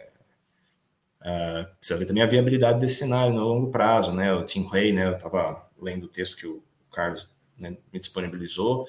Uh, por quanto tempo esse cenário vai se manter, né? De você ter uma competitividade também, né? Baseada no, nos custos baixos da mão de obra e tudo mais. Mas o fato é que é com essa mão de obra que os chineses estão entrando, já, já estão, né? Lá, enfim, a China faz parte do cenário já há bastante tempo. E só que nas suas relações com outros países vejo sempre como um, uma aproximação muito cuidadosa, uma aproximação muito racional e uma aproximação que nunca quer, digamos assim, fazer uma inimizade à toa, né? Uh, vejo isso sempre mais como, uma, novamente, uma característica ocidental, né? Não gosto de ser anti-americano, anti-estadunidense, mas me parece que a, uma política do confronto é sempre muito mais uma coisa procurada pelos Estados Unidos, a China sempre mais uh, procurando uh, uma complementaridade, né? Mas isso sou eu. Minha, e nesse aqui talvez, né? Acho que minha resposta é um tanto rasa, né? outras pessoas com toda certeza vão te responder com muito mais profundidade, né? agora, em relação ao Needham, perdão, que você tinha perguntado? Não, eu, eu perguntei exatamente esse aspecto, né? Se essa, esse movimento da China uhum. ele guarda alguma ou guarda características com que o Needham pôde estudar ao longo do século XX, né? Se, se, esses, se tem nesses movimentos aí algo que o Needham, o Needham, o Needham pôde notar e pôde estudar, né? Então, mas eu, eu entendi a sua, a sua resposta e, e, e, também compreendo perfeitamente, né, que é, é, é, que até nesse aspecto também, como disse o, o Leandro, é, é, bem interessante a gente ter aquele olhar holístico mesmo da coisa, né, porque os, alguns analistas de, de políticas internacional, de política internacional ou até né, de relações internacionais, eles a, a, às vezes acaba fazendo uma leitura também muito eurocêntrica e, e sempre puxando para esse lado da, da, da, da conveniência do, da, das relações e não, como você trouxe agora, da, da, da complementaridade da coisa, né? É, falta isso também na, na questão da, da, análise mesmo dessas relações. Eu te perguntei mais porque, eu, de repente, né, nesses movimentos tem alguma coisa ali que o, o, o Nid, Nidham pôde notar e pôde, pôde tirar a conclusão. Mas é, era mais só, só, só a respeito disso. O Leandro tem algo a acrescentar, Leandro? Fica à vontade. É, eu só para só para ilustrar aqui o que eu estava falando, tá? Para o pessoal não entender errado. Uh, o tweet era assim: a pessoa tinha perguntado se há alguma diferença entre a propaganda de livre imprensa ocidental e de propaganda de Estado. E aí ele colocou duas imagens. Bom, deixa eu ver se já carregou aí. Uh, tá, uma era essa, do 60 Minutes, né? Então, meio que incitando como se a China tivesse partindo para a guerra, aí o Chico, o braço levantado e tudo mais. E essa aqui do, do da revista The Atlantic, The Bad Guys, né? The Bad Guys are winning. Os, os, os caras maus estão ganhando. Aí tem o, que a gente tem ali o Maduro, tem o, o Xi, tem o Putin, tem o Erdogan, é isso? Isso, que o Erdogan aponta e, e da Bielorrússia, o, o, não é ele, o Lukashenko? Então, é isso, isso, isso. Então, colocando, na verdade, o que, que eles têm em comum? Eles têm como, como líderes que estão buscando uma certa independência do próprio país, um certo tipo de nacionalismo, uma certa a, a, a soberania, né? E, e, a revista está assim: The Bad Guys Are Winning. E, e o, a outra é essa aqui. E aí a pessoa falou: ah, tem algum, alguma distinção significativa entre a, a propaganda da, da da é, livre imprensa ocidental e de uma propaganda de Estado? Aí eu falei, sim, a sinceridade. E é nesses termos que eu vejo, quando eu falei sinceridade, é, é isso aí, sabe? Se, se é a China que está fazendo propaganda, eles são bem sinceros, ah, é nós mesmos e nós estamos fazendo assim. Agora, é, o Ocidente ele fala assim, não, é a livre imprensa. Quando a gente sabe que não é a livre imprensa nem nada, né? De livre mesmo, a gente sabe que não tem. Então, tô, é, quando eu falo em, nesses termos de sinceridade, é, é, isso aí que eu citei como exemplo, tá? É, a gente pinta a coisa como democrata, como livre, como toda colorida e no fim não é. Enfim, eu, era só para ilustrar a minha fala. Não, e, a, e, a, feição do Xi ali é perfeita, né? É como, como se fosse um homem de guerra mesmo, né? A feição dele diz não, que ele é um e, cara e, raivoso. Eu vou te falar, vou te falar. Eu ouvi de um amigo hoje Tá? Se tivesse uma ele falou bem nesses termos, que de chinês ele a única coisa que ele quer ver é morto. Tá? Ele falou bem nesses termos. Tá? E, e, e você provavelmente vai ouvir isso aí de muita gente aqui no Brasil hoje por causa dessa maldita propaganda que nos é impingida. Provavelmente, provavelmente, se você der liberdade para a pessoa falar o que ela está pensando, ela vai falar isso por muito desconhecimento que a gente sabe que tem. Então, a proposta nossa aqui, você sabe, o, can o canal de vocês aqui é um canal muito legal, muito amplo. Vem gente aqui de, de, de, é, é, de várias, vários espectros e formações da, do campo de esquerda. Uh, e a gente vem tentar uh, abrir, uh, dar, dar, um pouco de oportunidade para o pessoal conhecer um pouco mais, né? Senão a gente, olha só o que, que me falaram hoje, é um absurdo. É um absurdo. É, esse tipo de propaganda aqui é um absurdo. Mas as pessoas inculcam isso. É. O Eduardo ia falar, ia falar alguma coisa. O Eduardo está aqui em São Paulo. Aqui em São Paulo eu escuto demais isso. E eu, eu escuto isso assim, a pessoa fala isso dando risada. Fala, fala, fala assim como se não tivesse. É, como se não tivesse falando nada demais, né? Para ela não é nada demais falar que. Eu já escutei isso aqui e eu, eu acho que durante a pandemia isso tomou uma dimensão também, aqui, pelo menos aqui em São Paulo, tudo era é, aquele negócio raso, né, de que o governador seria um pré-posto, um pau, na expressão popular, um pau mandado da China, e, e, e, olha só, o governador que nós temos aqui, né? Mas é, é essa leitura que fizeram, e, e, várias vezes eu escutei também, né, a respeito da, dos chineses, e, e, nessa linha, nessa linha também de, ah, chinês, chinês bom, chinês, sabe, um negócio muito, muito raso, e, as pessoas falando isso voluntariamente, sabe, de maneira espontânea, tipo assim, é, é, é se você, é como você disse, se você pergunta o que ela pensa, é, ela só vai se aprofundar a partir disso, a partir desse, esse é o ponto de partida, porque espontaneamente ela já fala isso. É, e, e também é, um, é, é uma mistura, Leandro, de desconhecimento, mas é como você disse, isso é incutido. Essa ideia ela é incutida mesmo. Né? Não, é, não é apenas desconhecimento, não. A pessoa, a pessoa se informa, mas ela se informa a partir desse viés. O viés de que precisa afastar de que seriam de que a China, os chineses representam um risco, um risco a, a todos, né? E aí precisariam ser, obviamente, nessa linha aí, extirpados. À vontade, Eduardo.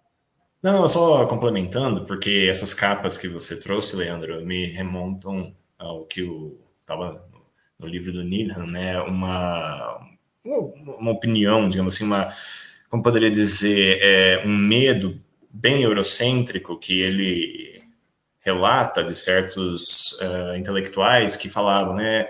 Agora que nós ensinamos uh, e os, uh, os não europeus aprenderam como, né, digamos, produzir e, manejar, vamos dizer assim, né, dominar a tecnologia, as ciências ocidentais, o que eles falam, o que eles farão com isso, sendo que eles não têm os nossos valores, né? Então, entendeu? eu vejo muito disso na, na The Economist. A The, The, Economist é mais, digamos assim, sutil, mais. É, ela, ela tenta. Ela né, é eurocêntrica na abordagem dela, claramente, mas ela tenta ser mais é, profissional do que é, o que você mostrou aí, essas capas que são bem na cara, né? Enfim, mas me parece que é isso, né? Não, é, eles, eles, vão ter a nossa tecnologia, meu Deus, eles não os japoneses pegaram valores ocidentais ali por volta de 1910, né? Sim, mas veja, tem aí, e, e, mesmo no caso dos japoneses, você tinha também uma vez. Não, eu fui, eu fui, eu fui irônico, eu fui irônico. Não, sim, mas, mas esse medo é Tá lá também, porque o, o veja, o, o Yuki Huei, né, no livro dele, do, que ele fala sobre as cosmotécnicas, ele fala, né, a tecnodiversidade, eu acho, acho que é da tecnodiversidade, que era o arrependimento dos britânicos quando foram derrotados em Singapura pelos japoneses, de por que, que nós fomos ensinar esse pessoal a, a dominar a ciência e tecnologia modernas, né? Agora eles usaram contra nós, né? Eles não têm os nossos valores, né? Enfim, é um medo, né? Digamos assim, uma tentativa de manutenção do status quo a favor é, da Europa, né, do Ocidente, vamos dizer assim, né, um Ocidente que é muito específico, né, é, é, é isso que eu vejo nessas duas capas, né, eu não vejo tradi uma tradição expansionista na China, que, por exemplo, como você tem, é, novamente, né, o maior exemplo que a gente tem nos Estados Unidos, uma potência hegemônica, que tem não sei quantas bases espalhadas pelo mundo, a China tem uma, que é onde eu saiba, né, Uh, enfim, não me parece, né? Depois que você começa a estudar, como nós estamos fazendo aqui, você percebe que uh, não quer dizer que seja perfeito, não estou passando a mão na cabeça de ninguém, mas também não é isso que é transmitido para nós, né? Como se fossem beligerantes, que eles querem guerra, enfim, né? é, tem tudo a ver com o que você também, vocês acabaram de dizer, né? Esse tipo de de, sei lá como chamar isso, ah, chinês bom, chinês morto, é, não sei nem como chamar esse tipo de, de gente, esse tipo de, de, de, comentário, né, enfim, é uma coisa objeta, né, é, mas tem, tem, tem, tem explicação, né, você veja. É, e é óbvio que isso vale para todos, né? Isso vale eh, para todo pensamento que parte desse ponto de vista, né? Desse, ou desse ponto de partida, que é fulano só é bom morto, é, sabe? E a gente vai aceitando, porque é, entra nisso, né? Da, da ideia de. E o pior é que o Leandro sempre mostra aquela. Vou voltar, né? Aquela linha cronológica e querendo ou não, mostra a nossa pequenez né, nesse universo, né? Pô, a sociedade constituída há 500 anos e tal, né? Desse jeito. Querendo ou não, mostra a pequenez, mas mesmo assim, mesmo, né, né mesmo com, com essa pequenez, tem a arrogância óbvia, né, de, de querer se colocar como uma pessoa melhor, é, de, ou, né, uma, querendo ou não, aquela ideia de que, de, de que está acima do outro. Eu, eu falo porque durante a pandemia, isso, para mim, aumentou bastante no dia a dia mesmo. Eu passei a escutar muito mais, até pela razão que trouxe o Leandro no início do programa, a, né, a história do, da origem do, do, coronavírus e tal. Sabe, as pessoas tomaram isso e, e aí entra aquela questão, né? A, a pessoa não tomou isso é, sem, sem ter sido informada, sabe, por desconhecimento. Não, tomou isso como uma causa, porque aqui nas redes sociais, e aí o, o Leandro no início do programa falou: ah, mas de repente eu não, não vou citar aqui nomes para a live não ser né, tirada do ar nem nada. Mas é curioso também como as redes sociais elas são muito, muito, muito coniventes com conteúdos que propagam mesmo. Eu, eu vi de um grande apresentador de televisão e tal, no Facebook, é, é um discurso no, não apenas é, é, sinofóbico, né? Não, é um, um, discurso no sentido de, ó, se você se encontrar, se você encontrar um na rua, atravessa da calçada, sabe? Não, não passa por perto ou vai para violência. Eu escutei isso ainda no ano passado, no Facebook. Um conteúdo que teve um alcance extraordinário desse determinado apresentador. Então, em outras palavras, é, até, até nisso também você tem uma, uma certa conivência né, na, na, propagação de uma narrativa e de um discurso que acaba incutindo nas pessoas essa, essa ideia de que precisa necessariamente ser violento porque trata-se do outro lado de uma ameaça. Né? Trata-se do outro lado uma, um, uma ameaça, e aí uma ameaça abstrata, né? porque também não é uma ameaça concreta, assim, eu digo ameaça ao, ao quê? Você pergunta, a pessoa não sabe dizer ameaça ao quê, mas é uma ameaça, é uma ameaça e precisa ser é, vista dessa forma, né? E, não é um raciocínio lógico, mas não, é isso. É. Mas mobiliza, né? Mas mobiliza. Mobiliza. mobiliza. Até porque é, essa ideia que vocês têm, você, Eduardo, Leandro, outras pessoas que já passaram por aqui e tal, vem tentando propagar e tal, ganhar algum espaço, ganhar corpo, é, um, é uma ideia, é uma narrativa que alcança aqui um certo número de pessoas, nas outras redes outro número de pessoas, mas não, não, não, não é. Até por, acho que eu acho também porque não, não, não, não tem esse, esse, esse ingrediente, ingrediente da violência, não, não é. as pessoas não aderem com facilidade, né? É, porque vocês não, vocês não, não propagam a ideia de que estamos vivendo ou estamos diante de uma ameaça, que você precisa proteger suas famílias, aquela história que, querendo ou não, as pessoas conseguiram incutir, sobretudo nesse período da pandemia. Nesse período da pandemia, eu ouvi demais assim sobre China, chinês. Aqui no, nas redes sociais só deu isso, né? E, e, e, é interessante como isso vai sendo incutido e as pessoas vão aderindo espontaneamente. E me preocupa, me preocupa porque a gente está falando aqui, obviamente, de seres humanos, né? Então, não é razoável você pensar que o ser humano A, B, C, X, Y, Z só é bom morto não é razoável, independente de quem seja, não é razoável. Mas em relação a, aos chineses, é, aqui, aqui em São Paulo, pelo menos, eu escutei bastante. Ô, Leandro, fique à vontade, Eduardo também, para fazer Não, considerações. Eu, tô, assim, eu, tinha separado imagens de algumas invenções para mostrar, mas acho que seria tomar mais tempo do pessoal aí que está vendo, né, que está assistindo. Uh, mas eu então eu vou, vou pular essa parte, eu acho que a gente já conseguiu abordar bastante coisa. Aí eu passo pro, pro Eduardo. É, eu teria, digamos assim, é, o, que eu queria falar, né, a maior parte era aquilo, né, enfim, tudo que a gente já foi discutindo, né, tinha coisa que eu tinha planejado, mas depois fui discutindo ao longo das perguntas. Acho que teria outras coisas, é, porque... Ah, o Rafa pediu... Não pede não. Entendi o Rafa pediu para mostrar. É, mas é, na verdade, é, a questão da matematização das hipóteses, também eu tenho uma certa dúvida, mas isso, novamente, é uma coisa minha, com o Needham, de, de, Veja, essa questão da ciência moderna ser fundada sobre uma matematização das hipóteses, e, e, especialmente usando da geometria, eu ainda não estou totalmente convencido, não que não seja isso, mas eu não estou convencido que os chineses não sabiam como fazer essa matematização. É, mas, não, enfim, não vai dar tempo de, é, Uh, nem eu tenho como oferecer respostas, né? Isso seria uma questão de estudar afinco determinadas áreas, né? Inclusive que o Needham também fala que, olha, no, quando a gente fala de ciência moderna, talvez a gente, né, aqueles momentos que ele dá uma acentuada, é, perdão, uma atenuada é, no, no, no, discurso, ó, talvez a gente esteja pegando é, com muito foco a questão da física, da astronomia e esquecendo outras áreas em que os chineses podem ter feito matematização e teorização, né? Mineralogia, por exemplo, enfim é, biologia, enfim.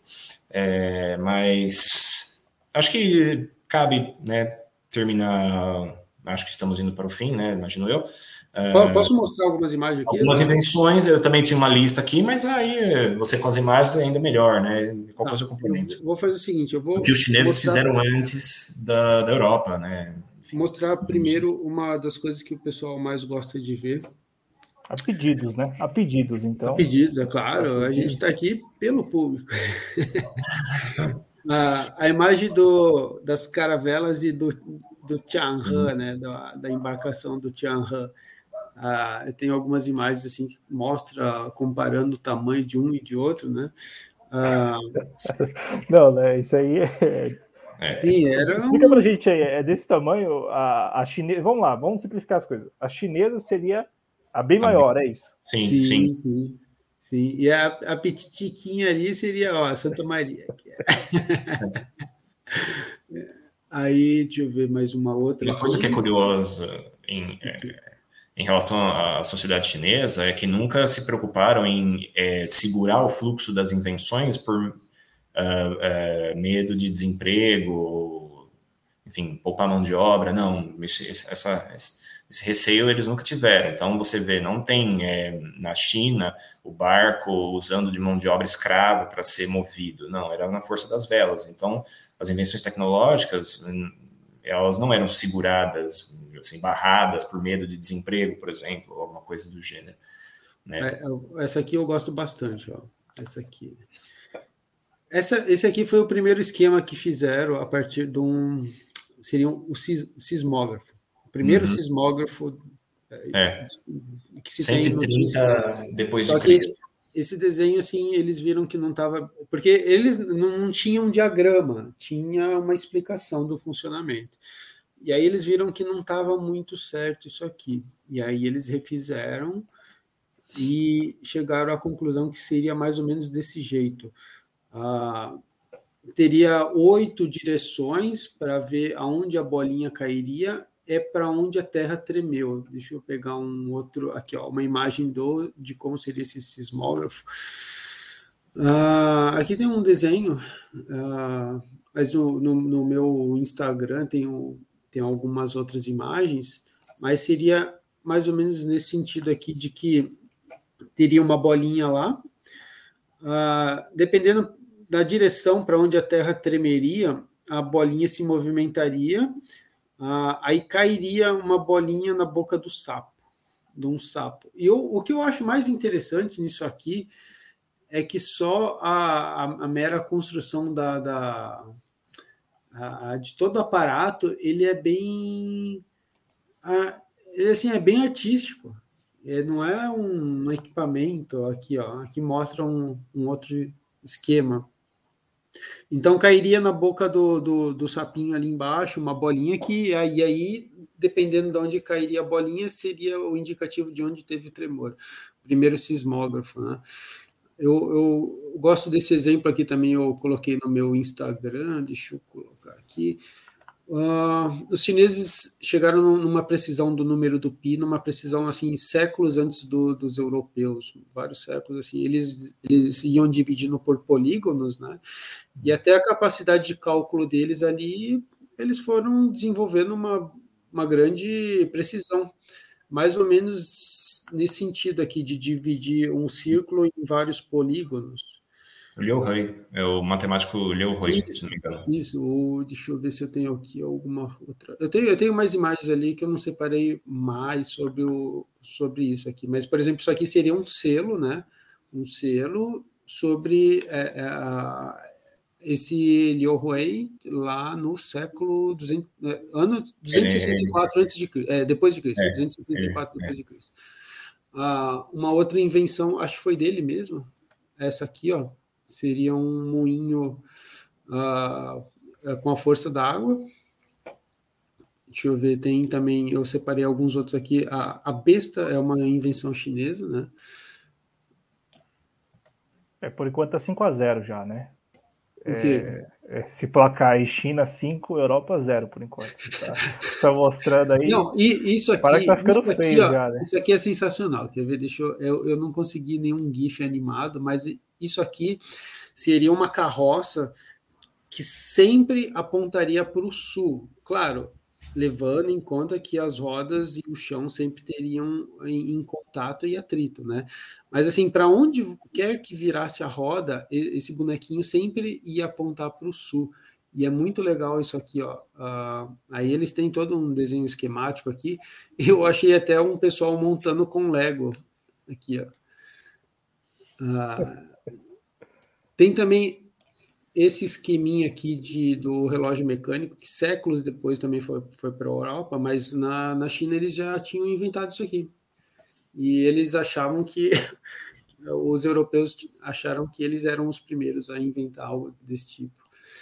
Uh, Agora, isso aqui é algo sensacional, que é a fundição, a tecnologia de fundição da China é muito antiga, muito antiga mesmo, assim, de 3.500 anos para trás, assim. Tanto que um, um, desses vasos que a gente chegou a tratar em alguns programas, Cláudio, que era bem comum, né? Eles achavam que foi feito porque era muito pesado e, e era, era grande. Eles achavam que foi fundido em partes e depois juntado de alguma forma, mas não, depois eles descobriram por radiografia que era uma, uma peça fundida, uma única peça assim. Então eles ficaram imaginando o tamanho da forma, é algo surreal, né? Aí tem também as, a, a tipologia, deixa eu ver, cadê? Ah, aqui, tipologia, né? Os, Claro que isso aqui é, é, algo novo, porque quando eles inventaram, até talvez um dos motivos que dizem que não foi muito para frente, além da necessidade de haver vários, vários conjuntos de milhares de caracteres, é porque era de barro. Ah, quando Gutenberg inventou, eles já tinham a, a, a possibilidade de usar metal, ou coisa que não, não, também talvez teria esse defeito e aí desgastaria muito rápido se fosse feito com argila, né? Uh, aqui eu mostro uh, com as letras, aqui, ó. Tá, seria os tipos móveis com as letras e os blocos de impressão. Vamos ver os blocos. Aqui está muito desgastado, deixa eu mostrar um outro aqui. Aqui, ó. O bloco de impressão, que foi o que eles usaram. Até o, o Hegel falou: ah, eles não conhecem tipo, né? Eles só uhum. usam bloco de impressão. Não, eles eles viram que o bloco de impressão era o que eles tinham que usar, já que uh, era inviável ter todos aqueles tipos, é, tipo, é, cada, cada tipo com um caractere. Né? Deixa eu ver o que mais aqui que eu separei para vocês. Deixa eu ver. Eu, eu, eu, tenho várias imagens, né? Mas. Deixa eu ver. Ah, do paquímetro eu não mostrei, né? Esse aqui é legal. Ó, Modelo de paquímetro do ano 9, 9, tá? Dois mil anos atrás, mais de dois mil anos já, né? Mais de dois mil anos atrás. E o paquímetro moderno, que é o que a gente vê nas lojas aí, quase igual, né? Praticamente. Uh, isso aqui foi lá no, no, no, começo da, da segunda metade da dinastia Han. E a gente vê uh, uh, as características principais de um paquímetro hoje já estava lá dois mil anos atrás, né? Então, assim, a China tinha ciência? Sim, sim, com certeza. Eu não sei se tu tem mais imagens que queira mostrar, Eduardo. Não, não, não, não teria. Né? É meio difícil uh, pensar que né, uma separação entre ciência prática e ciência teórica, né, que fazendo tudo isso não tivesse uma teorização, né, é, muitas vezes fundamentando muitos desses inventos, né. Sim. até, que eu fico meio assim. A, a, questão do sismógrafo é bem interessante porque é, controlar as forças da natureza era uma questão vital para um povo agrário, né? Uhum, claro. É, e tinha a questão das barragens, as, as, famosas barragens, né? Claro que depois, quando veio a questão dos canais, isso aí facilitou muito para eles. Mas controlar as forças da natureza era algo essencial e, e, e os, os, principais conselheiros estudiosos trabalhavam no governo em funções especiais para isso. É, então não era uma invenção pro, por, por hobby ou porque a, não. por gosto de invenção, não tinha uma utilidade muito prática nisso, né? Até a questão da fundição dos desses vasos aqui, esses vasos têm uma história chinesa, assim, é, é, tem uma participação muito rica, né, do, do, do dos, dos, vasos de rituais e tudo mais. Uh, mas, enfim. O sismógrafo previa com dias de antecedência o terremoto. Sim. Não, uma coisa sensacional. Eu acho que a China, claro que a gente aí, né, o risco do anacronismo de novo, né, porque essa é uma expressão do, se não me engano, do Derek do Sola Price, para um contexto capitalista, de, o que ele fala da big science, né, mas de uma ciência já, ah, digamos, que o Estado traz para si, porque percebe que é importante investir em ciência para a própria sobrevivência do Estado, né, mas a China, talvez, é, pelo que tudo que você, todas as imagens, né, a gente vê que é um exemplo de big science, né, num momento ainda não de capitalismo, mas no momento em que a ciência, enquanto era uma coisa de indivíduos isolados na Europa, era já função do Estado, né? É, muitos desse, desses engenheiros técnicos, eles estavam, como eu disse, apadrinhados por letrados, né, que obviamente tinham interesse em, invenções para que justamente você pudesse governar o país melhor, com mais eficácia, etc. Né? Uh, deixa eu ver. É, enfim, eu, eu, tenho mais algumas aqui, mas uh, espero que de, tenha dado para para satisfazer a curiosidade. É, o, Rafa, o Rafa pergunta, não, o Rafa comentou. Primeiro, antes ele falou: opa, ainda bem, impagável ver, grato. E aí ele diz: a, a as alças onde passam, passa madeira para carregar, acho que. É, Os é, vasos? É, eu acho que, eu acho que é nos vasos, é, né? Tem as alças ali, só nos vasos, né? Nas sim, sim. É, é, tinha de vários tamanhos, né? Eu até passei um aqui, deixa eu ver se eu acho. É que aqueles que você mostrou no programa que a gente fez e tal, é, ali para passar madeira ali, e quem ia carregar aquilo? Porque eram muito grandes, eram muito grandes, é. eram gigantes os vasos. Aqui, ó.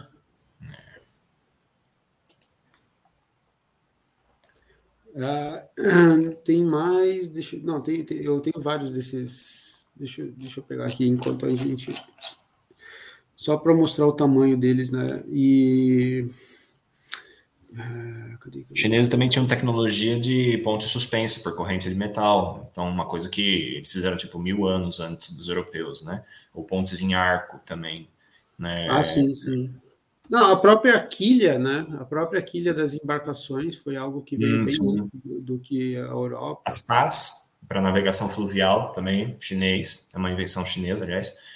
É, que obviamente quando os europeus chegaram e viram, acharam que ah, esses chineses copiaram de nós, né? Porque já era uma época de eurocentrismo, né? De colonização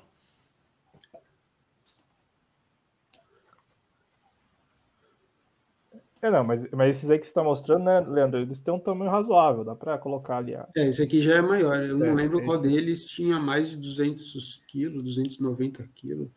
Claro que esses que a gente vê hoje lá na China, não, isso aqui, é... não sei, eu, eu, eu, eu, contei, né, eu contei daquele, ah, não, na nossa live eu não contei, eu, eu fiz num post meu que que esses vasos eles eram uma espécie de Senhor dos Anéis da época. Quem detivesse os vasos, porque o, o imperador da dinastia Xia se diz que ele recebeu como tributos uh, metais e, e, bens preciosos dos nove estados e eles fundiram vasos. E quem detinha, a gente vê nos contos dos estados combatentes, que, que era uma briga para Uh, que era uma coisa essencial obter esses novo, nove vasos, porque era um símbolo de poder. Uh, e aí, assim, no, nos registros dos estados combatentes, diz que esses vasos eram assim, ó, é muito pesado, é muito pesado e precisava de. Uh, eu não vou lembrar agora se é 90 mil pessoas para carregar, mas era algo absurdo, assim. Isso está no registro dos estados combatentes, né? claro que Eu não sei, eu não sei, mas tem, tem uns que são bem pesados mesmo e bem grandes, né? Uh, até, Você até... comentou isso aqui, tá? Você comentou.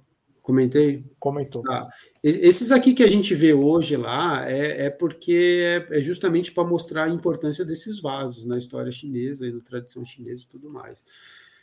Uh, enfim. Uh, então, acho que é isso, né? Eu, eu, se eu quiser, eu só posso complementar com isso aqui, ó. Que isso aqui está no livro do, dos ritos, a parte do, do caderno do grande aprendizado, ah, uh, bem no comecinho e é algo bem importante no pensamento confucionista, que é a, essa concentricidade assim de para fazer brilhar as iluminadas virtudes, aí a gente tem que descer o nível até a investigação das coisas, que é o núcleo central aqui, a investigação das coisas, né? Então, aí você fala uh, que não tem pensamento científico, não, pensamento científico está na investigação das coisas. E aí com a investigação das coisas, você retifica o, o, o próprio pensamento, a própria pessoa, e aí você extrapola para a família, extrapola para a sociedade, para o país, né? e depois para o mundo, e aí você tem a paz no mundo. Mas tudo começa, como, quando eu falo de raiz, lá na investigação das coisas. Uh, e eu acho que é isso. Então, muitíssimo obrigado, Eduardo, pela sua participação, pela sua disponibilidade. Agradeço pela generosidade de ceder parte do seu tempo e também aí muito do que você tem pesquisado com o nosso público aqui da TV Jovens Cronistas. Eu compartilhei aqui o seu Instagram, assim, nem pedi autorização, mas. Não, imagina. Instagram, Instagram, Instagram aberto, eu pensei, ah, vamos compartilhar, até para as pessoas que de repente ficaram com alguma dúvida, enfim, quiserem trocar alguma ideia com você, DM lá, pode mandar ou não pode? Não, claro, total. É, meu Instagram eu uso mais é, profissional mesmo, é, é esse o foco é aberto, quem quiser, será um prazer. E agradeço a oportunidade, né, vocês terem é, é, me recebido aqui hoje, dar, dar, esse espaço, né, e quero parabenizar o trabalho que você e o Leandro fazem, um trabalho excepcional, né, é muito importante ter essa visão além do eurocêntrico, né, tão necessária, é, e só quero desejar, enfim, boa sorte, né, muitas enfim, que o canal vá de vento em popa. E, claro, agradecer aqueles que nos assistiram e que ou, eventualmente vão nos assistir. E estamos aí, precisando, só chamar. Muito, obrigado. obrigado. Muito obrigado. E assim, ó, aqui o pessoal já está comentando. O Carlos Corrêa, que você conhece, né? É, Sim. O Não, o, o Carlos também é outro que já está intimado, tá? O Carlos também já está intimado. Eu falei para ele, e, e ele vai vir trazer um assunto especial. É isso aí, eu já vou dar eu não sei, eu, mas eu, eu vou, vou, vou, quebrar o segredo aqui. Ele vai falar sobre o taoísmo, sobre o Chuanzi, que é o, a, o, ele, ele fez bastante estudo sobre isso aí. Eu achei bem legal ele ter proposto isso aí. Então, cara, já já dedurei aqui para o pessoal. vai se preparando aí. É, o Carlos é, é, o responsável do Lira. Pela, do Lira. Do, do, do tá, tá, tá, também só para compartilhar aqui, porque ele nos marca. É, e eu também só conheci agora, né? Mas, na verdade, eu conheci ele na, na vez que veio o Matheus, né? O, é, foi porque compartilhou sim, sim. lá, sim. compartilhou lá no Instagram. Então, Lira com Y, ponto chinesa com Z, é o arroba do Carlos Correia lá no Instagram. A gente também compartilha. Vamos aí. É, porque aqui tem um pessoal, o Moacir, o Rafa, que, que são da, da, da, daqui do canal, né? Acompanham a, a, programação do canal. Então, assim, é bacana também compartilhar com eles os perfis né, de vocês nas redes sociais para que, para que eles entrem em contato, para que eles, de repente, se quiserem solicitar alguma coisa, solicitem. Então, agradecer ao, ao Rafa, agradecer ao Carlos, agradecer a Never, agradecer ao Thiago, agradecer também a quem esteve antes com a gente, né? O Emiliano, é, a Márcia Simone, enfim, todos que estiveram com a gente na edição deste mês do Além do Eurocêntrico. Muito obrigado, Leandro, também. Valeu, viu, cara? Obrigadão, obrigadão, pessoal. Valeu mesmo pela atenção aí. Obrigado a todos. Valeu, Eduardo, mais uma vez. Amanhã nós temos aqui na TV Jovens Cronícias às 20 horas o Bate-Papo Cultural e às 23 horas pelas Barbas com Daniel Faleiros. Valeu, se cuidem, saúde. Até a próxima. Tá aqui, ó. É, Para quem está nos escutando apenas, o arroba do Eduardo lá no Instagram é arroba Evan Tunes 90, tá? Então é isso. Valeu, se cuidem. Tchau, tchau. Um abraço. Tudo de bom.